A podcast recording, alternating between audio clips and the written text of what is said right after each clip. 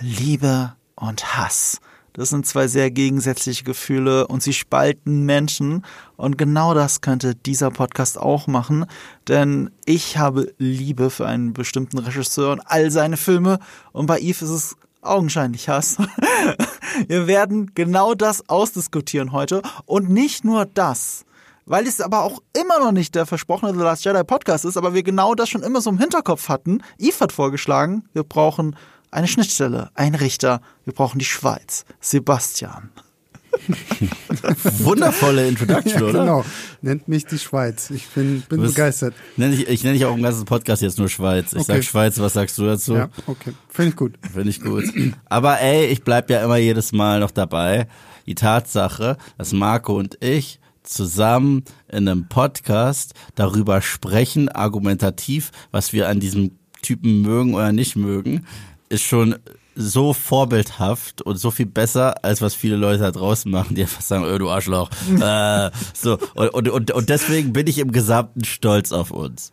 So. Ja, ja, stimmt. Es ist ein Wunder, dass wir zwei zusammen auskommen. Wo wir doch manchmal so einen unterschiedlichen Geschmack haben. Na, es ist, es ist wie bei dieser, bei Präsidentschaftsdebatten. Gibt es in Amerika so eine Pflichtfrage äh, am Ende von der Debatte immer, und zwar sag etwas Nettes über dein Gegenüber, über, äh, über den anderen Kandidaten.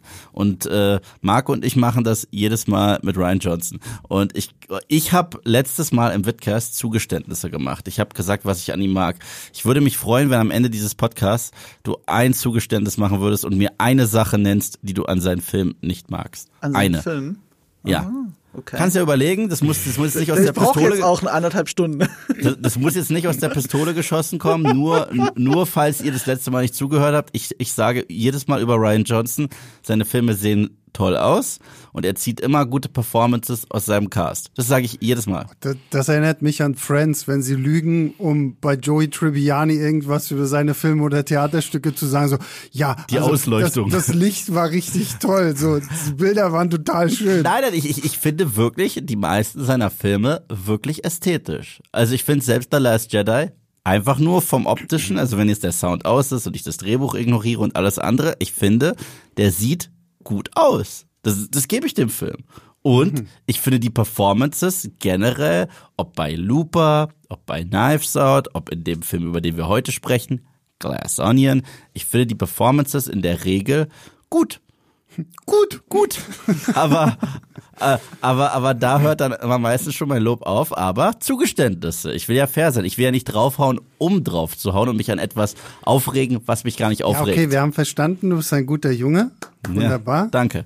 Danke. Ähm, Marco, du darfst weiter. Er, er bemüht sich, er bemüht sich. Ja, genau. Ja, er, war, im- er war stets bemüht. Stand immer im Zeugniskopf. Er war stets bemüht. Also, äh, wir reden heute über Glass Onion, wie du schon gesagt hast, äh, mit der Tagline, die Ryan Johnson ja sehr hasst, A Knives Out Mystery. Das hat ihm Netflix aufgezwungen, damit jeder Trottel versteht, dass es eine Fortsetzung von Knives Out ist. Gleichzeitig wäre es aber Ryan Johnson sehr wichtig zu wissen, dass es eben keine Fortsetzung ist im klassischen Sinne, sondern ein weiteres Kapitel, ein weiteres Buch, wie bei Agatha Christie Büchern im Regal, äh, mit den zwar immer gleichen Detektiven, aber komplett unterschiedlichen Geschichten. Und, ähm, und das wurde dem Film so ein bisschen genommen. Aber wir wollen dann heute endlich darüber reden, weil ich habe den im November gesehen, im Kino. Ich war sowohl in der Presseverführung als auch in diesem einen kurzen Zeitfenster, wo der im Kino lief. In München, glaube ich, sogar nur einem Kino, eine Woche lang. Ähm, weil Netflix das macht, damit er bei den Oscars Chancen hat. Und die hatte er auch durchaus, weil er ja für viele Preise nominiert war, unter anderem bestes Drehbuch. Ich glaube sogar bestes adaptiertes Drehbuch, weil in den USA adaptiertes Drehbuch auch für Sequels gilt. Wenn du ein Sequel hast, ist Ah, es ein echt? adaptiertes Okay. Drehbuch. Total verrückt. Zumindest bei, äh, was hat den Globes, glaube ich, ist das so. Ich weiß nicht, ob es bei den Oscars dann auch so ist. Hatte ich bisher auch nicht gewusst. Und da hatte ja Knives Out Fangfrage. auch Chancen. Ja. Wer hat die Golden Globes geguckt? Äh, ich nicht. Niemand. so wollte ich nur gesagt haben. Dieses Jahr waren die Einschaltquoten so schlimm im Keller wie noch nie zuvor. Ja, aber die gehen ja bei allen Preisverleihungen seit 20 Jahren nach unten. Die gehen ja nicht Ja. mehr hoch, die gehen nur nach unten. Das hat äh, bei den Globes kommt noch dazu, dass man sie gerne boykottiert. Also Brandon Fraser war ja auch aus persönlichen Gründen nicht dort. Na, die ging ja wieder hoch, als Ricky Gervais Moderator war. Da haben Leute gerne noch eingeschaltet. Aber Also er jetzt auch wieder gesagt, Ricky Gervais soll zurückkommen. Ricky Gervais soll zurückkommen, aber er hat keinen Bock mehr. Aber, aber weil, weil, weil, weil nicht viel von dem, was er gesagt hat, war gespielt. So. Das, das kann sein. Das ist, da hat es besonders wehgetan. Aber nee, das gucke guck ich mir auch nicht an. Dafür ist es mir auch zu lang. Und äh, was sagt das schon aus? Ich meine, Better Call Saul hat in sechs Staffeln keinen einzigen Golden Globe gewonnen. Weniger ernst kann man einen, einen Filmpreis eigentlich nicht nehmen. Also ich zumindest jetzt. Äh, The Critics' Choice Award wurde die beste Dramaserie, denn was sonst? Man muss es ja nur gesehen haben. Ich behaupte, die meisten Leute bei den Golden Globes haben die sechste Staffel Better Call Saul nie gesehen, die abstimmen. Das ist der Grund. Eine andere Erklärung gibt es dafür nicht und ich sehe das betretene Schweigen in euren Augen, weil ihr es ja auch immer noch nicht gesehen habt. Deswegen könnt ihr auch nicht an der Stelle zustimmen, weil welche andere Möglichkeit gäbe es? Ich finde es aber schön, wie du immer wieder die Fahne hochhältst, wenn du mit uns beiden irgendwie in irgendeiner Form im Gespräch bist. So, ihr Trottel, guckt euch elf Staffeln The Walking Dead an, aber nicht einmal Better Call Saul. Ja, ja. Ja. Das ist Irgendwann. traurig. Ir- Irgendwann kommt's. Ir- Irgendwann kommt's. Und, und dazu muss ich sagen, Sebastian und ich, wir beide mögen Breaking Bad. Ja, du, es ist ja auch nicht so, dass ich Better Call Saul jetzt boykottieren will, weil ich sage, na, ich mag Bob Odenkirk nicht, das ist eh Ja. alles doof, aber ja, ach, es ist immer so ein leidiges Zeitthema dann irgendwann auch. Ja, und El Camino war so für mich so, äh, Ja gut, El Camino zähle ich nicht. ja, der war Das ist ja auch kein Argument. El Camino ist kein Argument gegen Better ja, Call Saul. richtig. Ja. Äh, Das war ja, als ich euch das mal gesagt habe, dass das so geil ist. Die erste Frage von Sebastian, wie fandest du El Camino? So nach Ja. dem Motto, hm, wer Better Call Saul mag, der muss ja El Camino mögen, weil eine andere Erklärung gibt's ja dafür nicht. Nee, natürlich. Also, also, Nein, das nicht, aber El Camino ist ja auch irgendwie so, so dieser Versuch gewesen, Franchise. dieses Franchise jetzt aufzubauen und ich bin bei solchen Prequel-Spin-off-Kisten erstmal tatsächlich immer so ein bisschen skeptisch. So. Deswegen war ähm, Better Call Saul damals für mich so, dachte mir, okay, ja, ich fand Saul Goodman in Breaking Bad wirklich toll, aber so konnte mir nicht vorstellen, dass das als Serie dann tatsächlich irgendwie ziehen kann. Fairness halber, mittlerweile sagt mir jeder Better Call Saul. Also nicht nur Marco. Weißt du, es ist, es ist Du, ja, Also, absolut, also das bist jetzt nicht nur du, der mir Better Call Saul ans Herz legt. Also wirklich jeder, der es geguckt hat, der feiert es auch irgendwie. Das muss ich wirklich Mhm. dir geben. Und deswegen äh, ist es auch so ein bisschen wie bei DiCaprio mit Django irgendwie. Uh, you had my curiosity, now you have my attention, so ein bisschen. ja, aber war das Einzige, was noch nicht hat, ist my time. Aber, ähm, aber, aber dazu kommt es auch noch irgendwann. dazu wird es auch irgendwann kommen. Aber äh, nochmal, mein Argument ist, ihr verschwendet ja eure Zeit, wenn ihr das nicht guckt. Also wenn ihr irgendwas anderes in der Zeit guckt, habt ihr ja gerade Lebenszeit verschwendet. Also, das, das, das habe ich früher immer, als Game of Thrones noch cool war, Leuten von Game of Thrones erzählt. Ja, du magst, weißt du, du, du, du hast keine Zeit für Game of Thrones, ja, aber du hast gerade zwölf Staffeln Grey's Anatomy geschaut. Also offensichtlich hast du die, setzt du die Prioritäten falsch. Darüber das kann man läuft nicht immer noch, oder? Grey's Anatomy läuft immer noch. oder? Ja, Ja, 17. Staffel oder so? keine Ahnung. Die wollen ER toppen und dann hören sie auf, glaube ich. Ich glaube, die hören Ja. nie auf. Solange Menschen miteinander Beziehungen führen können, wird das da weitergehen und solange sie sterben können, weil ja Arzt sein in Seattle ist einer der gefährlichsten Berufe der Welt. Da sterben sehr viele Menschen äh, im Krankenhaus, also als Arzt. Also das ist, ja, okay, das ist gefährlich. Ähm, aber um Better Call Saul wenigstens als Überleitung zu nehmen, das ist eine Netflix-Produktion, zumindest außerhalb der USA. In den USA ist es ja eigentlich AMC oder eine Koproduktion mit Netflix. Und Knives Out äh, war ja nie eine Netflix-Produktion, aber war ein riesiger Überraschungserfolg mit über 400 Millionen Einspiel und sowas. Oh, überraschenderweise an Thanksgiving hätte niemand gedacht. Und Netflix hat sich die Chance genommen und für 400 Millionen Dollar einen Deal mit Ryan Johnson, seinen Produzenten äh, Ram Bergman, glaube ich, äh, gemacht, so dass die nächsten zwei Knives Out Fortsetzungen, eben jetzt Glass Onion und die unbenannte dritte, exklusiv auf Netflix laufen, beziehungsweise nur für ein ganz kurzes Zeitfenster im Kino für die Awards. Wie habt ihr da auf die Nachricht reagiert? Ich war ja sehr freudig, weil ich dachte, okay, die nächsten Fortsetzungen sind sicher, das ist ja auch irgendwie cool. Mal gucken, was sie mit 400 Millionen machen. Ähm, wie ging's euch da? Äh, willst du zuerst Schweiz Also, oder so? Ich? als ich das gehört habe, ich war eher skeptisch, als es hieß, wir machen da eine Fortsetzung zu. Ähm, Marco hat es ja vorhin schon richtig erwähnt, es sind ja de facto keine Fortsetzungen an sich. Als ich das dann verstanden habe, dass es halt wirklich letztendlich sich darum handelt, dass wir weitere Filme mit Daniel Craig als Benoit Blanc haben, der aber wieder einen neuen Fall ermittelt, dachte ich, okay, geil, das kann wirklich was werden, weil ich finde so dieses Whodunit-Krimi-Genre so ein bisschen mit äh, Comedy versetzt, äh, mag ich eigentlich ganz gern und ich fand den ersten Knives Out wirklich auch sehr, sehr toll und habe mir gedacht, okay, also Daniel Craig sehe ich gerne in dieser Rolle, weil er da irgendwie, ich habe so ein bisschen das Gefühl, er lässt da alles los, was er in seiner ganzen, was er in seiner ganzen Bond-Ära nicht machen konnte. Lächeln darf Und, er. und, und spielt jetzt hier wirklich alles auf, was er irgendwie da unterdrücken musste und hat irgendwie den Spaß seines Lebens.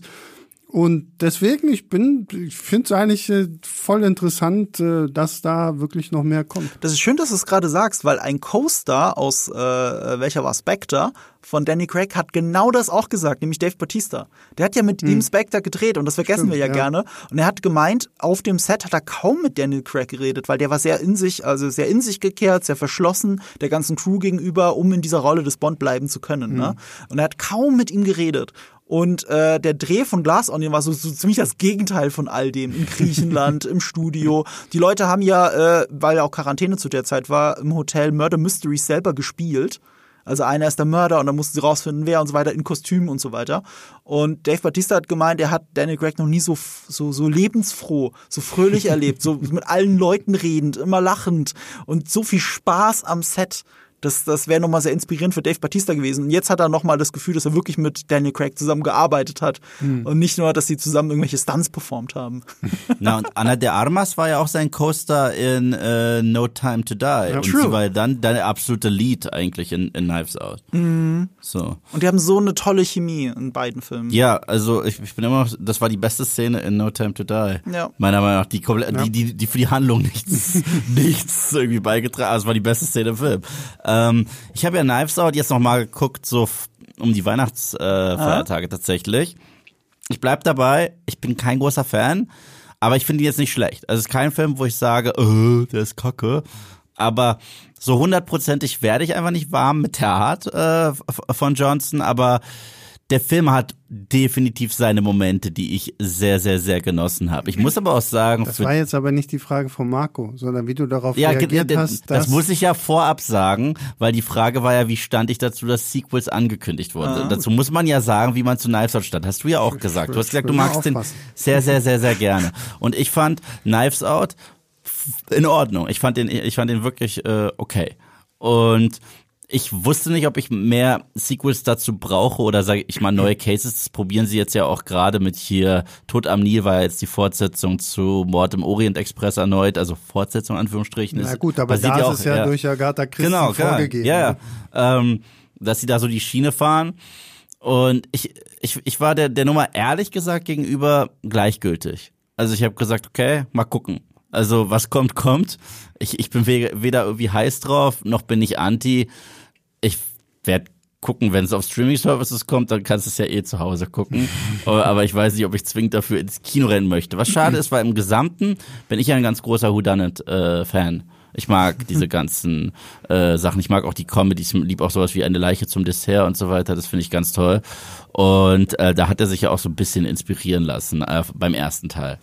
Und ja, deswegen, ich war der Nummer gegenüber nicht, wie gesagt, nicht anti, aber auch nicht hype drauf. Du hast zwei wichtige Sachen gesagt. Das eine ist, ähm, wie man zu Ryan Johnson steht, ist ein wichtiger Faktor. Darüber würde ich gerne noch mal zuerst mit euch reden. Und das zweite ist, was ist ein Whodunit überhaupt? Aber bleiben wir doch bei Ryan Johnson. Ich möchte es mal bi biografisch einordnen.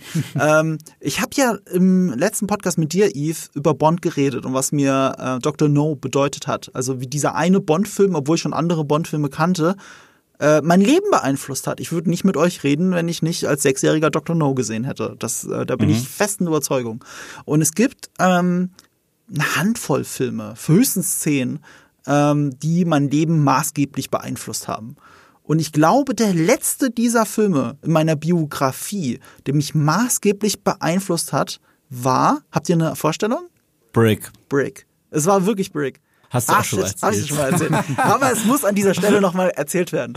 Hat er, hat er im Witcast erzählt. Also, also, Ich also. höre ihm zu. Brick, ähm, den habe ich ja natürlich relativ spät gesehen, auch in einer Version, weil er sehr schwer zu kriegen war zu dieser Zeit in Deutschland. Und äh, ich müsste in meinen späten Zehnerjahren, frühen Zwanzigern gewesen sein. Und da habe ich den gesehen. Ich habe auch noch nicht viel erwartet. Ich wusste nur, das ist so ein Festival-Hit. Äh, mal gucken. Und ich mag ja Film Noir und das ist so ein Neo-Noir-Film. Also äh, Film Noir-Elemente, aber in der Gegenwart verortet.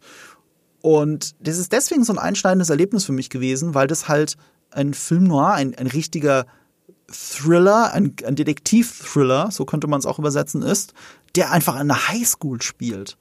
Und das war so mindblowing für mich. Und dann habe ich mir auch schlau über den Film gemacht und der Regisseur und Autor dieses Films, Ryan Johnson, hat den halt für relativ kleines Geld an seiner eigenen Highschool gedreht und auch da äh, hier ähm, mit Freunden teilweise vor der Kamera, mit äh, seinem Cousin als als äh, als als ähm, als Komponisten, mit Leuten von der Filmhochschule, an denen mit denen er immer zusammengearbeitet hat, als Produzent Ram Bergman, als Kameramann Steve Yedlin und so weiter. Und das fand ich so inspirierend, mit wie wenigen Mitteln jemand einen so tollen Film wie Brick hingelegt hat, einen so geilen Neo-Noir-Film, einen der besten, die ich überhaupt kenne und das an seiner eigenen scheiß Highschool für kleines Geld. Und das hat mich so inspiriert. Ich glaube, das war wirklich einer der wesentlichen Filme, die mir noch so einen Tritt gegeben haben, äh, einen, einen Medienstudiengang wirklich zu beginnen. Also wirklich mich umzuorientieren als jemand, der schon gearbeitet hat, weißt du, äh, eine mhm. Ausbildung gemacht hat, äh, gerade eine höhere Schulbildung anstrebt, aber noch nicht wusste, wo er eigentlich hin im Leben will. Und dann so einen Film zu sehen, das war einfach inspirierend für mich. Und deswegen bin ich da immer sehr, sehr, sehr tief damit verbunden. Aber was war denn euer erster Ryan Jones-Film? Sagt jetzt bitte nicht The Last Jedi. Looper. Ah.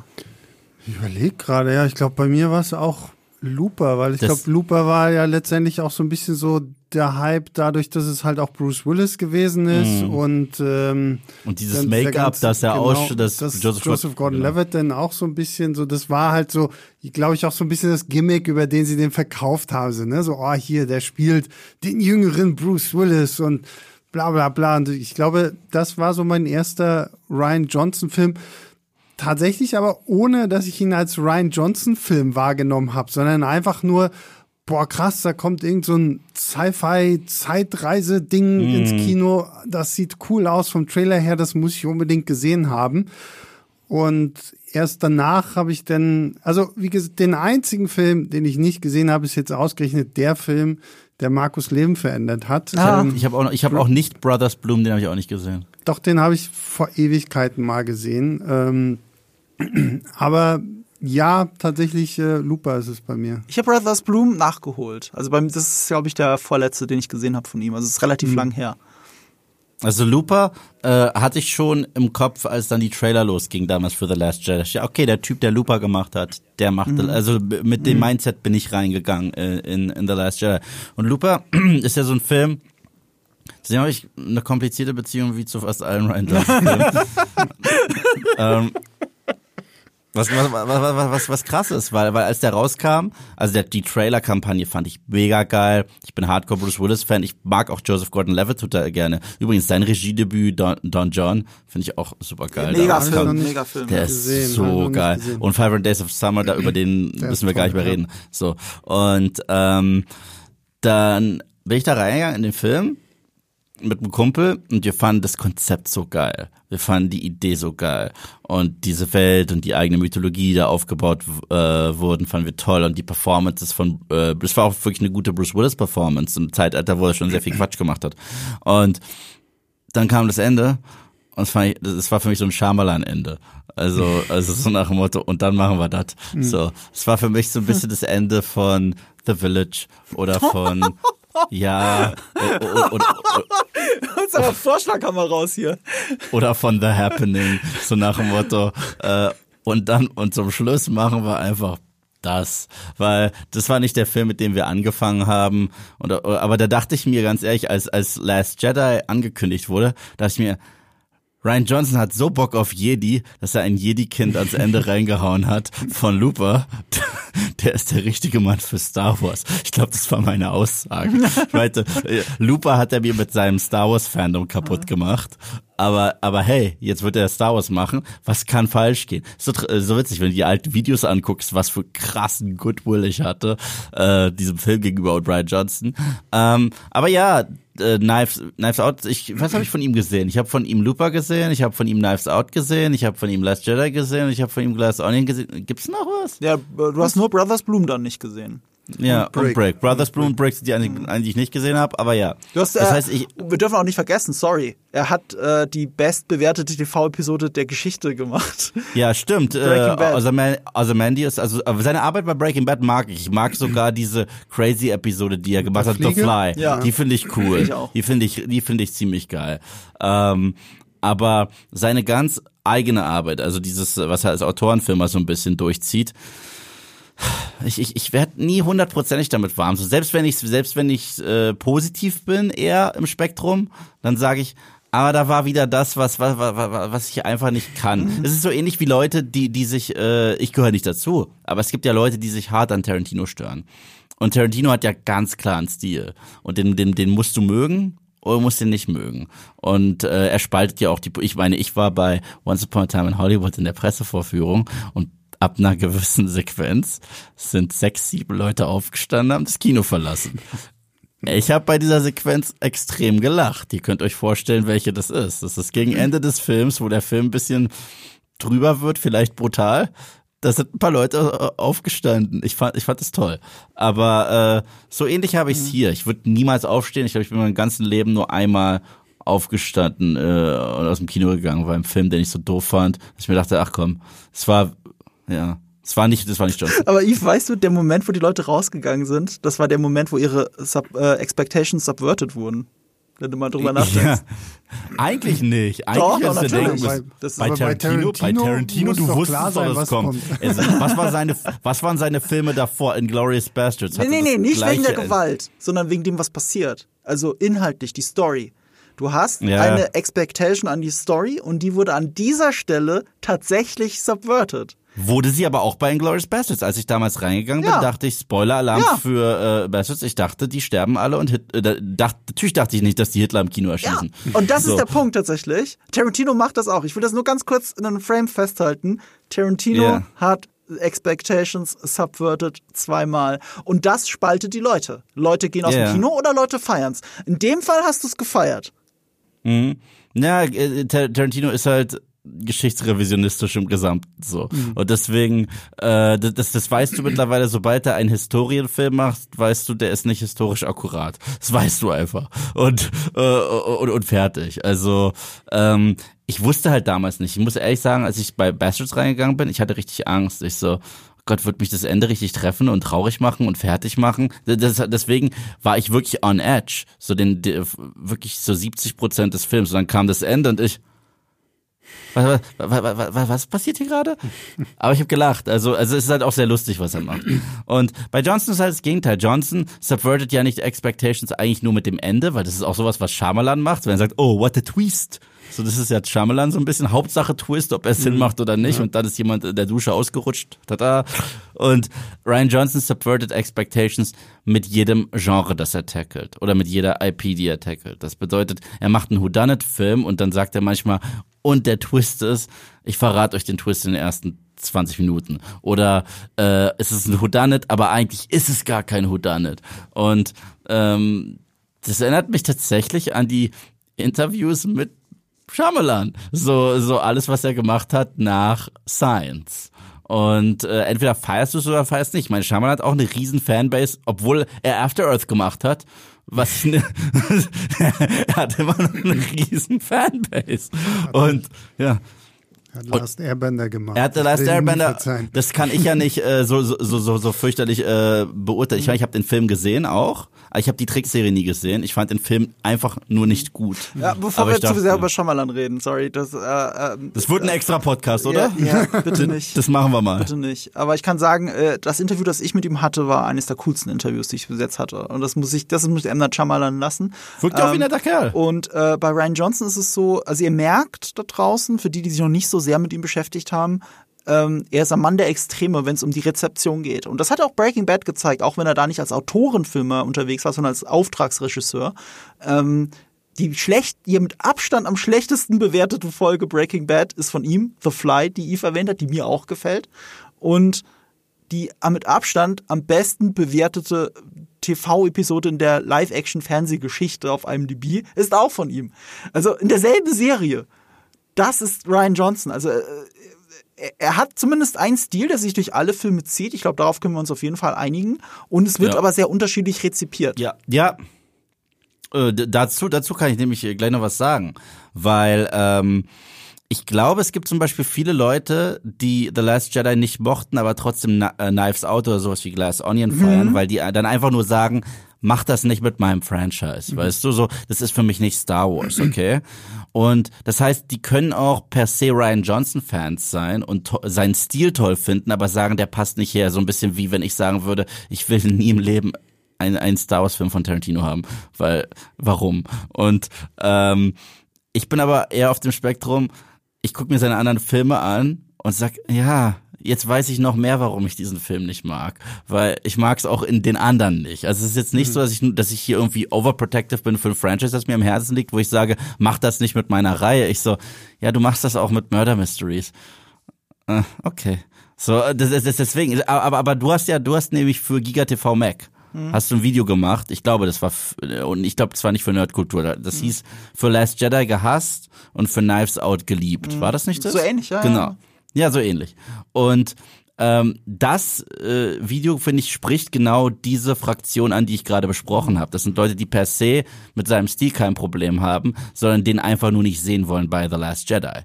Und äh, ich bin aber einer von denen, der sagen würde, ja, aber ich mag's auch dort nicht wirklich. So, deswegen, ich bin da sehr, sehr konsistent in meiner Ablehnung. Über diesen Stil werden wir auch im Detail noch reden, aber du hast noch was ganz Wichtiges, Wichtiges gesagt. Du bist eben auch Fan von Murder Mysteries. Und ich Ja. bin da auch großer Fan. Ich wusste ehrlich gesagt bis gerade eben nicht, dass du so ein großer Fan von Murder Mysteries bist. Ich dachte, du bist überhaupt gar kein Fan davon. bin Riesenfan davon und deswegen, äh, genau deswegen äh, sind Sebastian und ich ja auch unter anderem Fans tatsächlich von der Scream-Reihe, weil die sind jedes Mal sogar auch Whodunits. Also das ist, das ist jetzt nicht nur ein Slasher. Leute, die die nicht gucken, denken, das ist einfach nur wie Jason oder oder, oder äh, Michael Myers, der rumrennt und Leute abschlachtet.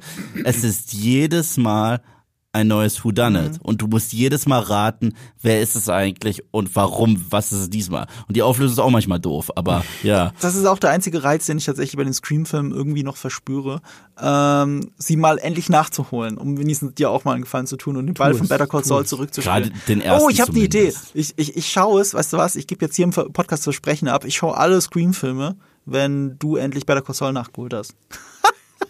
Aber, aber meine Aufgabe ist viel länger als deine. Ja, aber du kriegst auch das viel bessere Ergebnis als ich.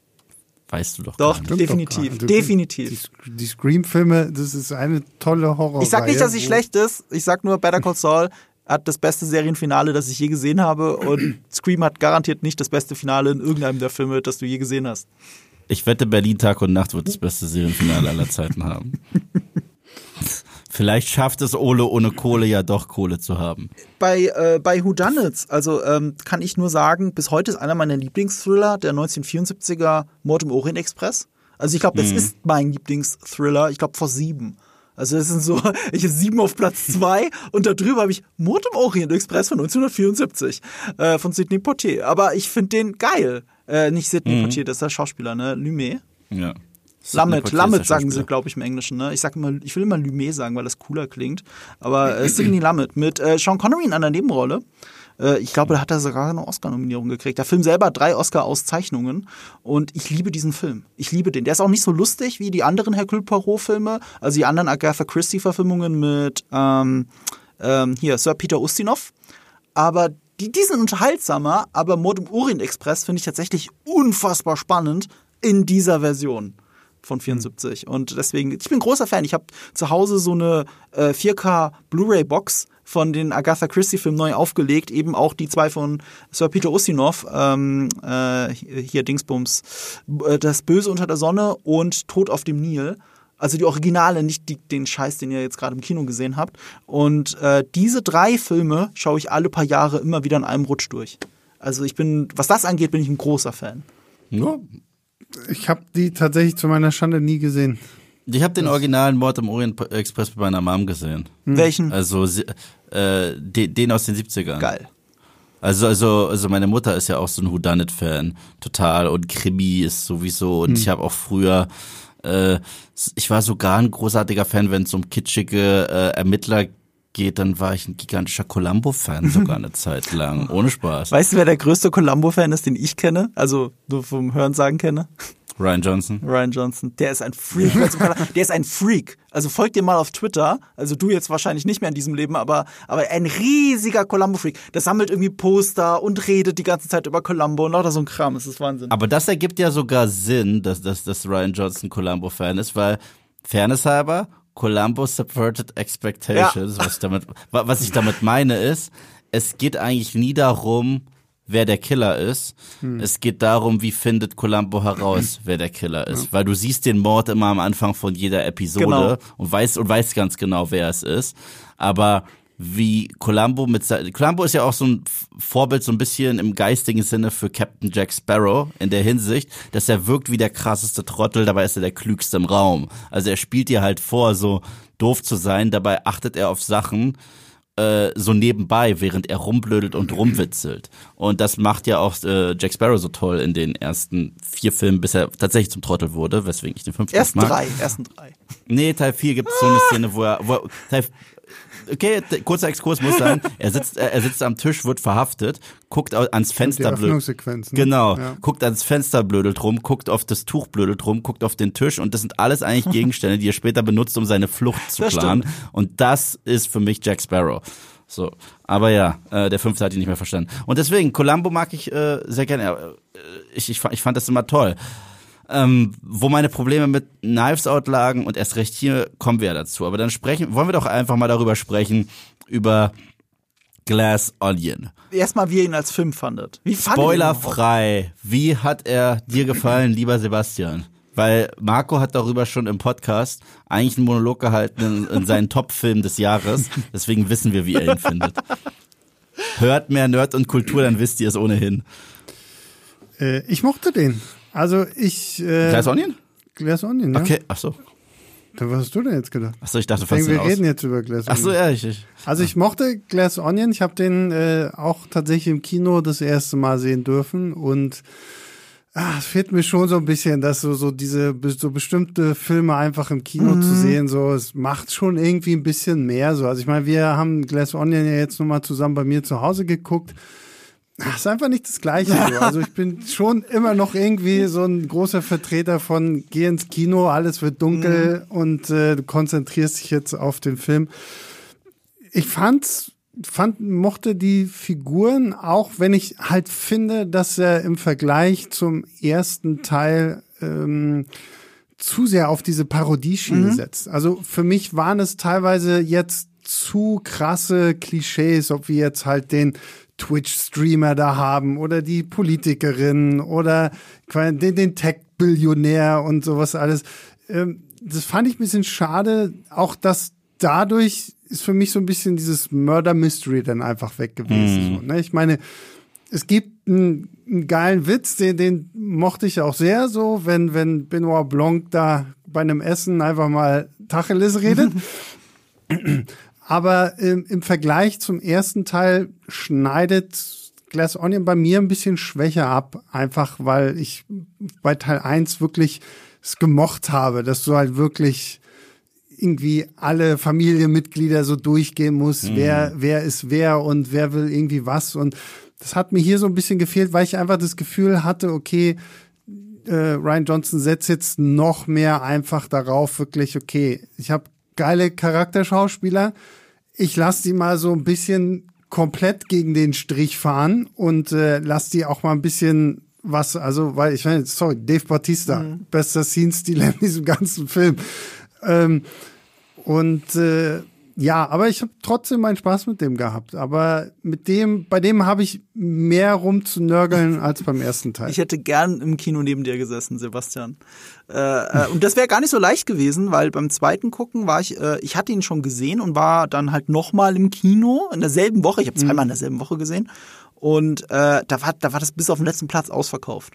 Und es war ein OV. Mhm. Und der Film gewinnt in OV. Ich habe nämlich auch halb in Deutsch gesehen bei meinem Bruder zum dritten Mal, äh, weil der in Deutsch den geguckt hat. Und äh, immer noch charmant, gute Synchro, tolle Synchronspiel, äh, Synchronschauspieler, mhm. aber der Witz kommt ja nicht komplett rüber. Es ist ja allein schon, mhm. wenn Benoit Blanc redet wie er redet. Hört sich an wie Ja. Foghorn Ja. Leghorn. Ja, ja. Se- Seine, seine, seine, seine Schimpfworte sind nur lustig, wenn er sie so sagt, wie er sie wirklich sagt. Hm.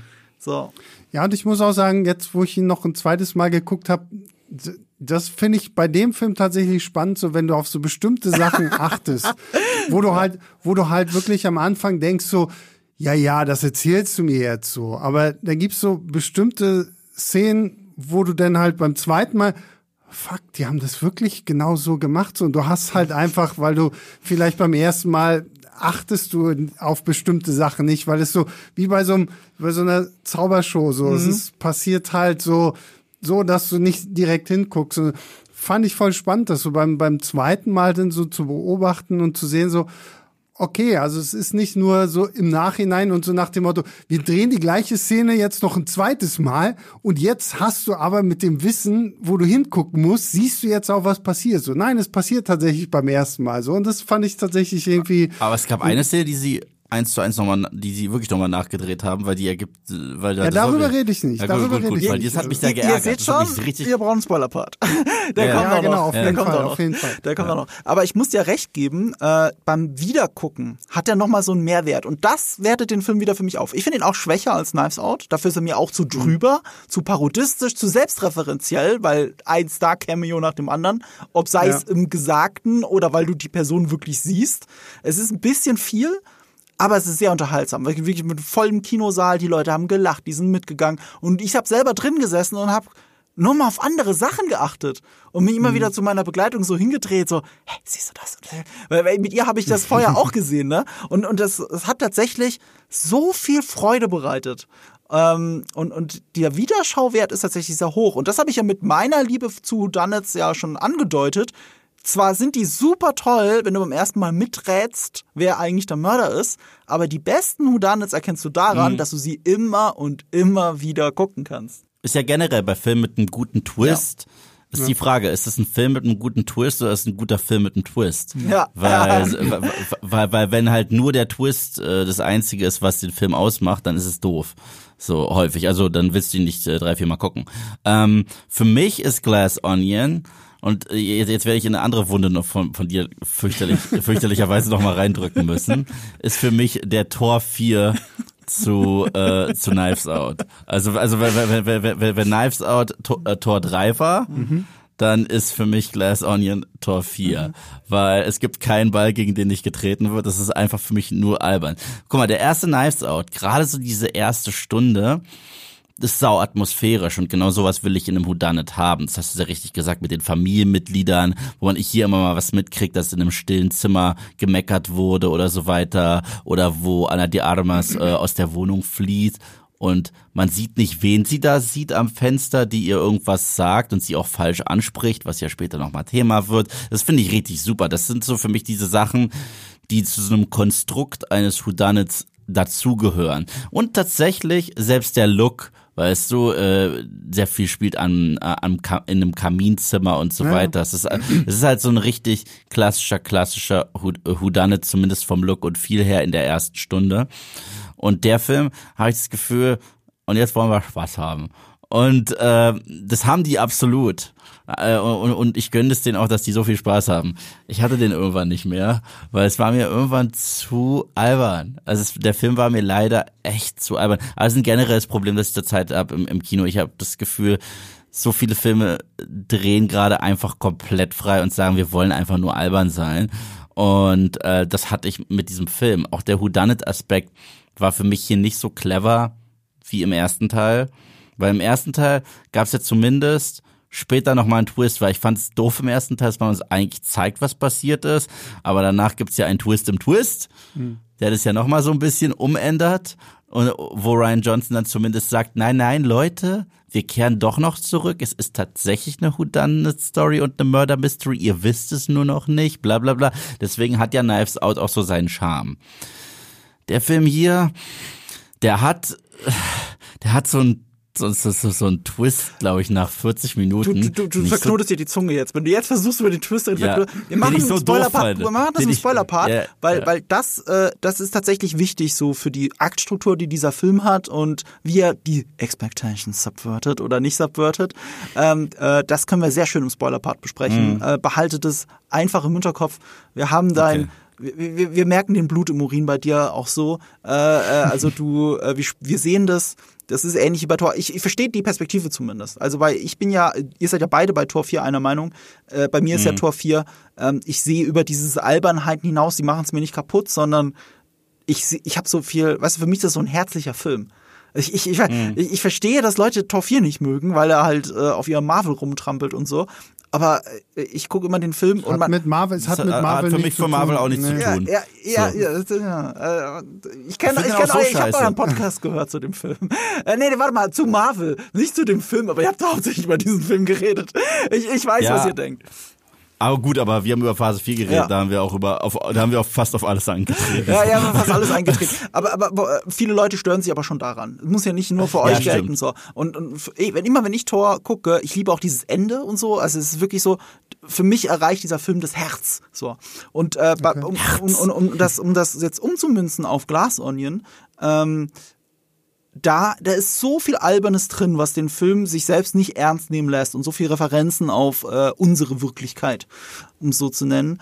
Und trotzdem, ich habe so das Gefühl, ich bin dabei und habe mit diesem Cast Spaß. Und das in einem vollen Kinosaal gesehen zu haben, wo wirklich alle lachen, alle mitgehen, das hat mir so eine schöne Kino-Experience gegeben, die den Film nochmal aufwertet. Und, äh, und, und deswegen tue ich mich da mit Kritik an dem Film selbst für sich allein stehen schwer. Es liegt aber auch so ein bisschen in Intention, weil man muss man wissen, äh, Ryan Johnson selber, ja natürlich großer Whodunit-Fan, aber er hat immer gesagt, das galt auch schon für Knives Out und da hat es besser rübergebracht, genau wie du sagst, Steve. Ähm, er liebte dieses Gefühl, in den Feiertagen und in den Holidays in Amerika zusammen mit der Familie einen Krimi gucken zu können. Er liebt dieses Gefühl. Und das hat er versucht zu transportieren. Das ist ihm bei Knives Out besonders gut gelungen, weil, wie du gesagt hast, die Farben, ne, diese warmen Farben, in New Jersey spielt er, glaube ich, bin mir gar nicht so sicher. Herbstliche. Ja, das Herbstliche kam am Thanksgiving raus. In die, und, und auf einmal war es einer der erfolgreichsten Filme, die jemals an Thanksgiving rausgekommen sind. Weil die Leute genau das so zu diesem Zeitpunkt wollten. Und äh, sie haben es bekommen und, und das die liefert er. Und hier ist es so, der gut, der kommt an Weihnachten, er hat, er passt insofern, glaube ich, in diese Feiertage gut rein, weil er ihm ein gutes Gefühl gibt. Also man guckt es, komischerweise sind es Feel-Good-Movies beide. Darüber müssen wir dann im Spoiler-Part reden, weil dafür müssen wir spoilern, was ich mit Feel-Good meine und wo das herkommt. Ähm, aber der Style ist, der Wechsel ist krass. Also er hat ja gesagt, so, das ist ein Buch, das du neben das andere Buch stellst. Der Wechsel ist heftig. Es ist eine ganz andere Farbkorrektur, es ist eine ganz andere Location. Selbst Benoit Blanc leitet sich anders. Es ist ein anderer Abschnitt in seinem Leben. Er wird ja auch anders gezeichnet. Ähm, und du hast einen völlig überhöhten, überhöhten, karikaturhaften Cast. Aber für mich ist dann der, der, der Vergleich, also wenn du jetzt diesen Mord, und Orient, äh, Mord im Orient Express von 74 nebenhältst, ich glaube, Tod auf dem Nil war Ende der 70er, also nur ein paar Jahre dazwischen. Ganz anderer Hercule Poirot, ganz andere Tonalität. Tod auf dem Nil ist halt sowas von ein anderer Film und noch mal ein paar Jahre später das äh, Böse unter der Sonne auch. Ähm, und in so einer Koexistenz existieren für mich Glass Onion und Knives Out. Und deswegen funktioniert's. Ja, also ich finde es ja auch nicht schlecht, dass er jetzt wirklich gesagt hat, okay, es ist, weil wenn es jetzt wieder in irgendeinem Altherrenhaus gespielt hätte, dann hätte es halt wirklich gesagt, okay, ist jetzt halt Glass, äh, Knives Out 2.0, gefühlt das gleiche normal, nur mit einer anderen Story. So rein vom Setting und diese riesengroße Villa auf dieser Privatinsel da und so, fand ich auf jeden Fall auch irgendwie ganz nett. Ich, äh, da hätte ich mir beinahe fast so ein bisschen mehr gewünscht, dass man diese Insel an sich als Schauplatz noch mehr ausnutzt, weil letztendlich bleiben wir doch hauptsächlich in dieser Villa, in diesem großen, in diesem Essensraum da oder in dem, in dem Büro von, von diesem äh, Miles Bronn. Und da hätte ich mir wirklich gewünscht, so, so nutz halt die, diese Insel einfach so ein bisschen mehr aus, um da wirklich nochmal was anderes zu geben. Vielleicht ist da irgendwo eine komische kleine Grotte und mit einem Schmugglerzugang. Keine Ahnung, so ein bisschen, wenn schon kitschig, dann Full-on-Schatzinsel oder irgendwie sowas. Ich finde, man merkt schon, dass Ryan Johnson den Film geschrieben hat, als die Pandemie gerade losging im, Früh im ja, Frühjahr ja. 2020.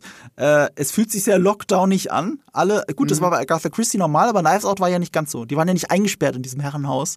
Es mhm. hat viel außerhalb gespielt, es wurde viel hin und her gereist, es waren immer andere Personenkonstellationen vor Ort. Und hier hast du es wirklich so dieses Einsperren und die Polizei kann erst aus Gründen später kommen. So der ganz klassische Whodunit und äh, was das Szenario angeht, die Prämisse. Und damit fühlt es sich komisch an und fast wie eine verpasste Chance. Ähm, eine Chance, die er wieder verpasst hat, aber die feiere ich auch daran. Und da müssen wir jetzt langsam zum Spoiler-Part rübergehen. Also, ja, komm, wir machen gehen, wir, das doch eh schon lange genug Genau, drin. wir gehen, geht, geht davon aus, ihr solltet jetzt mal langsam Nice Out und äh, Glass Onion gesehen haben. Wenn ihr das bisher immer noch nicht gemacht habt, gibt's, ist, auch da gibt's keine Entschuldigung. Äh, schaut Nice Out, guckt wenigstens rein, wenn es nichts für euch ist, könnt ihr sofort nach fünf Minuten abbrechen. Ähm, wenn ihr den ersten mochtet, müsst ihr den zweiten sehen, finde ich, ähm, auch wenn er vielleicht schlechter ist. Ich kenne auch Leute, die sagen, der ist sogar besser. Also passiert auch, weil er so überhöht ist. Ähm, die Aussage, die ich direkt als Spoiler nehmen will, ist nämlich, und das ist eigentlich kein Spoiler, aber für die Dramaturgie wird es ein Spoiler, nämlich Benoit Blanc ist nicht der Protagonist. Das hat zumindest Ryan Johnson gesagt. Da kann man jetzt drüber streiten, ob das stimmt, weil er trotzdem die meiste Screentime hat oder. Wobei, bei Knives Out hat er es ja eben nicht. Ja, also ich finde, ich finde, hier ist er wesentlich, ist er noch eher der Protagonist ja. als im letzten Teil. Im mhm. letzten mhm. Teil war es Anna de Armas ganz klar. Ja. Hier ist ja auch, wir sind ja jetzt im Spoiler-Part, ja. deswegen ist wurscht. Äh, Janelle äh, Monet, mhm. äh, aber sie arbeitet auch so eng mit ihm zusammen, ja. dass er für mich trotzdem der Lead-Character mhm. ist. Und äh, das ist ja auch das erste Mal, dass wir so wirklich sein Privatleben kurz sehen, auch in so einer Gag-Sequenz, wo er in der Badewanne ist und nicht weiß, was er anfangen soll und auch äh, hier Among Us spielt und so weiter. Ja, war lustig. Und ähm, deswegen hier ist er für mich viel eher Protagonist als im letzten Film. Im letzten Film hat es ja auch richtig lange gedauert, bis er tatsächlich was gesagt hat. Ich weiß da wurden die doch alle verhört noch von der Polizei ja, ja, und nicht von ihm und er hat immer mal wieder aufs Klavier gedrückt oder so weiter. Und dann äh, kam er ja erst irgendwann dazu, aber da wussten wir ja schon, der Film fängt an mit Anna mhm. de Armas, er endet mit mhm. Anna de Armas. Das ist so unsere ganz klare Liedfigur. Ja. Hier würde ich schon sagen, es ist eher. Eher, eher im ja. zweiten, äh, aber auch nicht ganz. Also wenn du es nach Akten unterteilst, ist der im ersten Akt der Protagonist, im zweiten Akt ist es äh, äh, Janelle Monet und im dritten mhm. Akt ist es wieder äh, dieses äh, an Buddy Movie eigentlich sogar. Im dritten Akt, mhm. wenn du das so siehst. Und dann erklärt das zumindest, wie der Protagonist dramaturgisch hier funktioniert. Es gibt aber einen wesentlichen Grund, warum man sagen kann, dass er definitiv nie der Protagonist ist Nämlich, er hat keine, gar keine Charakterentwicklung. Er nicht. Er ist sowas wie mhm. Mentor eigentlich in all diesen Filmen. Und die eigentlichen Protagonisten, also die eigentlichen Figuren, die eine Heldenreise machen, sind äh, Anna de Armas und Janelle Monet. Also, äh, wie hieß Anna de Armas nochmal in Knives Out? Oh, habe ich jetzt auch vergessen, aber habe ich viermal gesehen. Aber ja. Janelle Monet mhm. heißt Andy. Oder, mhm. oder, äh, warte mal, Andy oder Helen. Helen war es, glaube ich, ne? Mhm. Ja. Je nachdem. Ja. Und, äh, und, und dann hast du auf einmal, äh, äh, funktioniert der Film strukturell auf einmal anders. Du hast es auch schon gesagt, der erste Knives Out beginnt als Whodunit, wird dann zu was anderem, eher so Columbo-esk. Ich würde sagen Hitchcockchen, also Hitchcock. Äh, weil Hitchcock holt immer die Spannung daraus, dass du als Zuschauer mehr weißt als die meisten Protagonisten mhm. in der Szene. Und genau das ist es ja. So diese Angst, entdeckt zu werden von Anne de Armas, leitet dich durch den kompletten mhm. zweiten Akt und eigentlich fängt die schon im ersten Akt an, deswegen ist es da viel prominenter. Und erst im letzten Akt wird es doch ein Whodunit. Das ist so die mhm. Expectation, die er da subvertet hat, dass es wirklich doch ein Whodunit ist. Und hier ist es auch nochmal so ein bisschen anders. Ähm, ja, das, was du gesagt hast, ne? Das ist im zweiten, ähm, wie hast du gesagt, die Auflösung ist nicht so zufriedenstellend wie Knives Out dass es am Ende nicht ja, nein, nochmal dahin ich, geht. Ich, also ich, ich rede jetzt einfach mal darüber, ja. ist jetzt egal, wir sind ja im Spoiler-Part, deswegen kann ich ja niemand mehr auf die Füße treten. Aber als sie nach was so 35 oder 45 Minuten den Twist haben, oh, das ist übrigens die Zwillingsschwester, die da jetzt rekrutiert wird um sich einzuschleusen, weil mhm. ihre echte Schwester doof ist.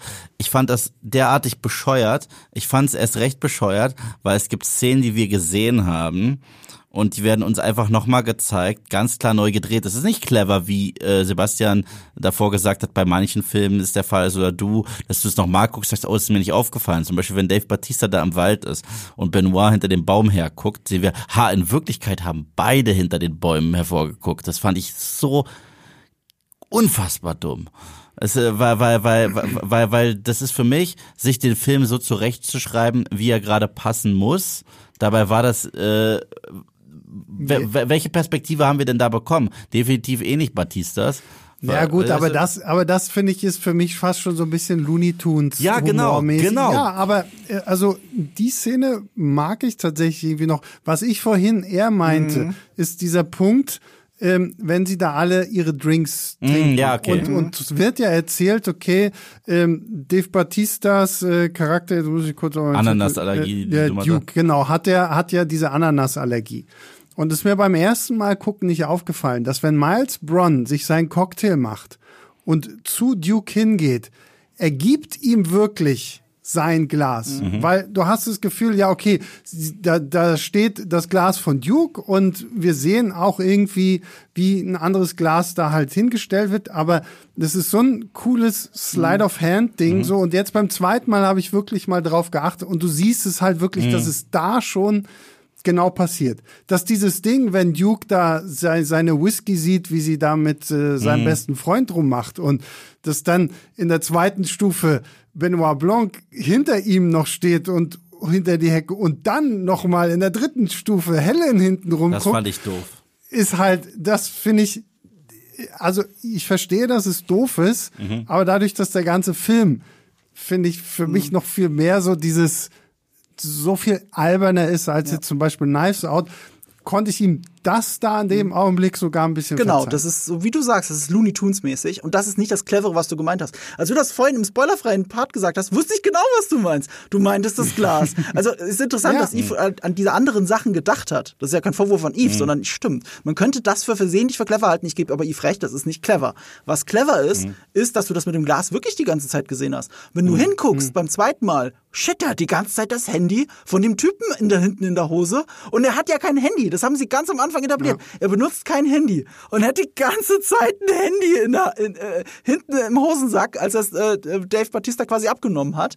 Und äh, es gibt gewisse Szenen, die du anders liest dann. Nicht, weil sie anders gedreht sind, sondern weil du wirklich anders liest und nur bei dem einen Mal sehen, weil sie kommen, wird nicht nochmal gezeigt. Zum Beispiel mhm. Äh, Andy, wie sie sich an der Reling festklammert. Du denkst, sie klammert sich fest, weil, weil Andy sauer ist auf all die Personen, die dort sind. Mhm. Nee, sie hat in Wirklichkeit einfach nur Angst vor, äh, sie hat einfach nur, äh, wie heißt es nochmal, Seekrankheit. In Wirklichkeit eine ja. Seekrankheit. Oder, sehr entscheidend in diesem Moment, als alle auf dieser Insel wirklich landen und dann du ein Close-up hast von Miles Braun und im Hintergrund alle anderen und alle starren in diese Richtung, wie ein Familienfoto eigentlich schon fast. Sie starren äh, fast schon in die Kamera, um sich Andy anzuschauen. Und dein Kontext in dem ersten Moment ist, oh, sie sind alle überrascht, dass Andy gekommen ist. Und wenn du den mhm. Film zum zweiten Mal siehst, denkst du, ja. fuck, Miles Braun schaut so, weil er denkt, sie ist doch eigentlich tot. Und er muss für sich selbst rausfinden, ob sie doch überlebt hat oder ob es ihre Zwillingsschwester ist. Er selbst muss das ja auch erstmal rausfinden.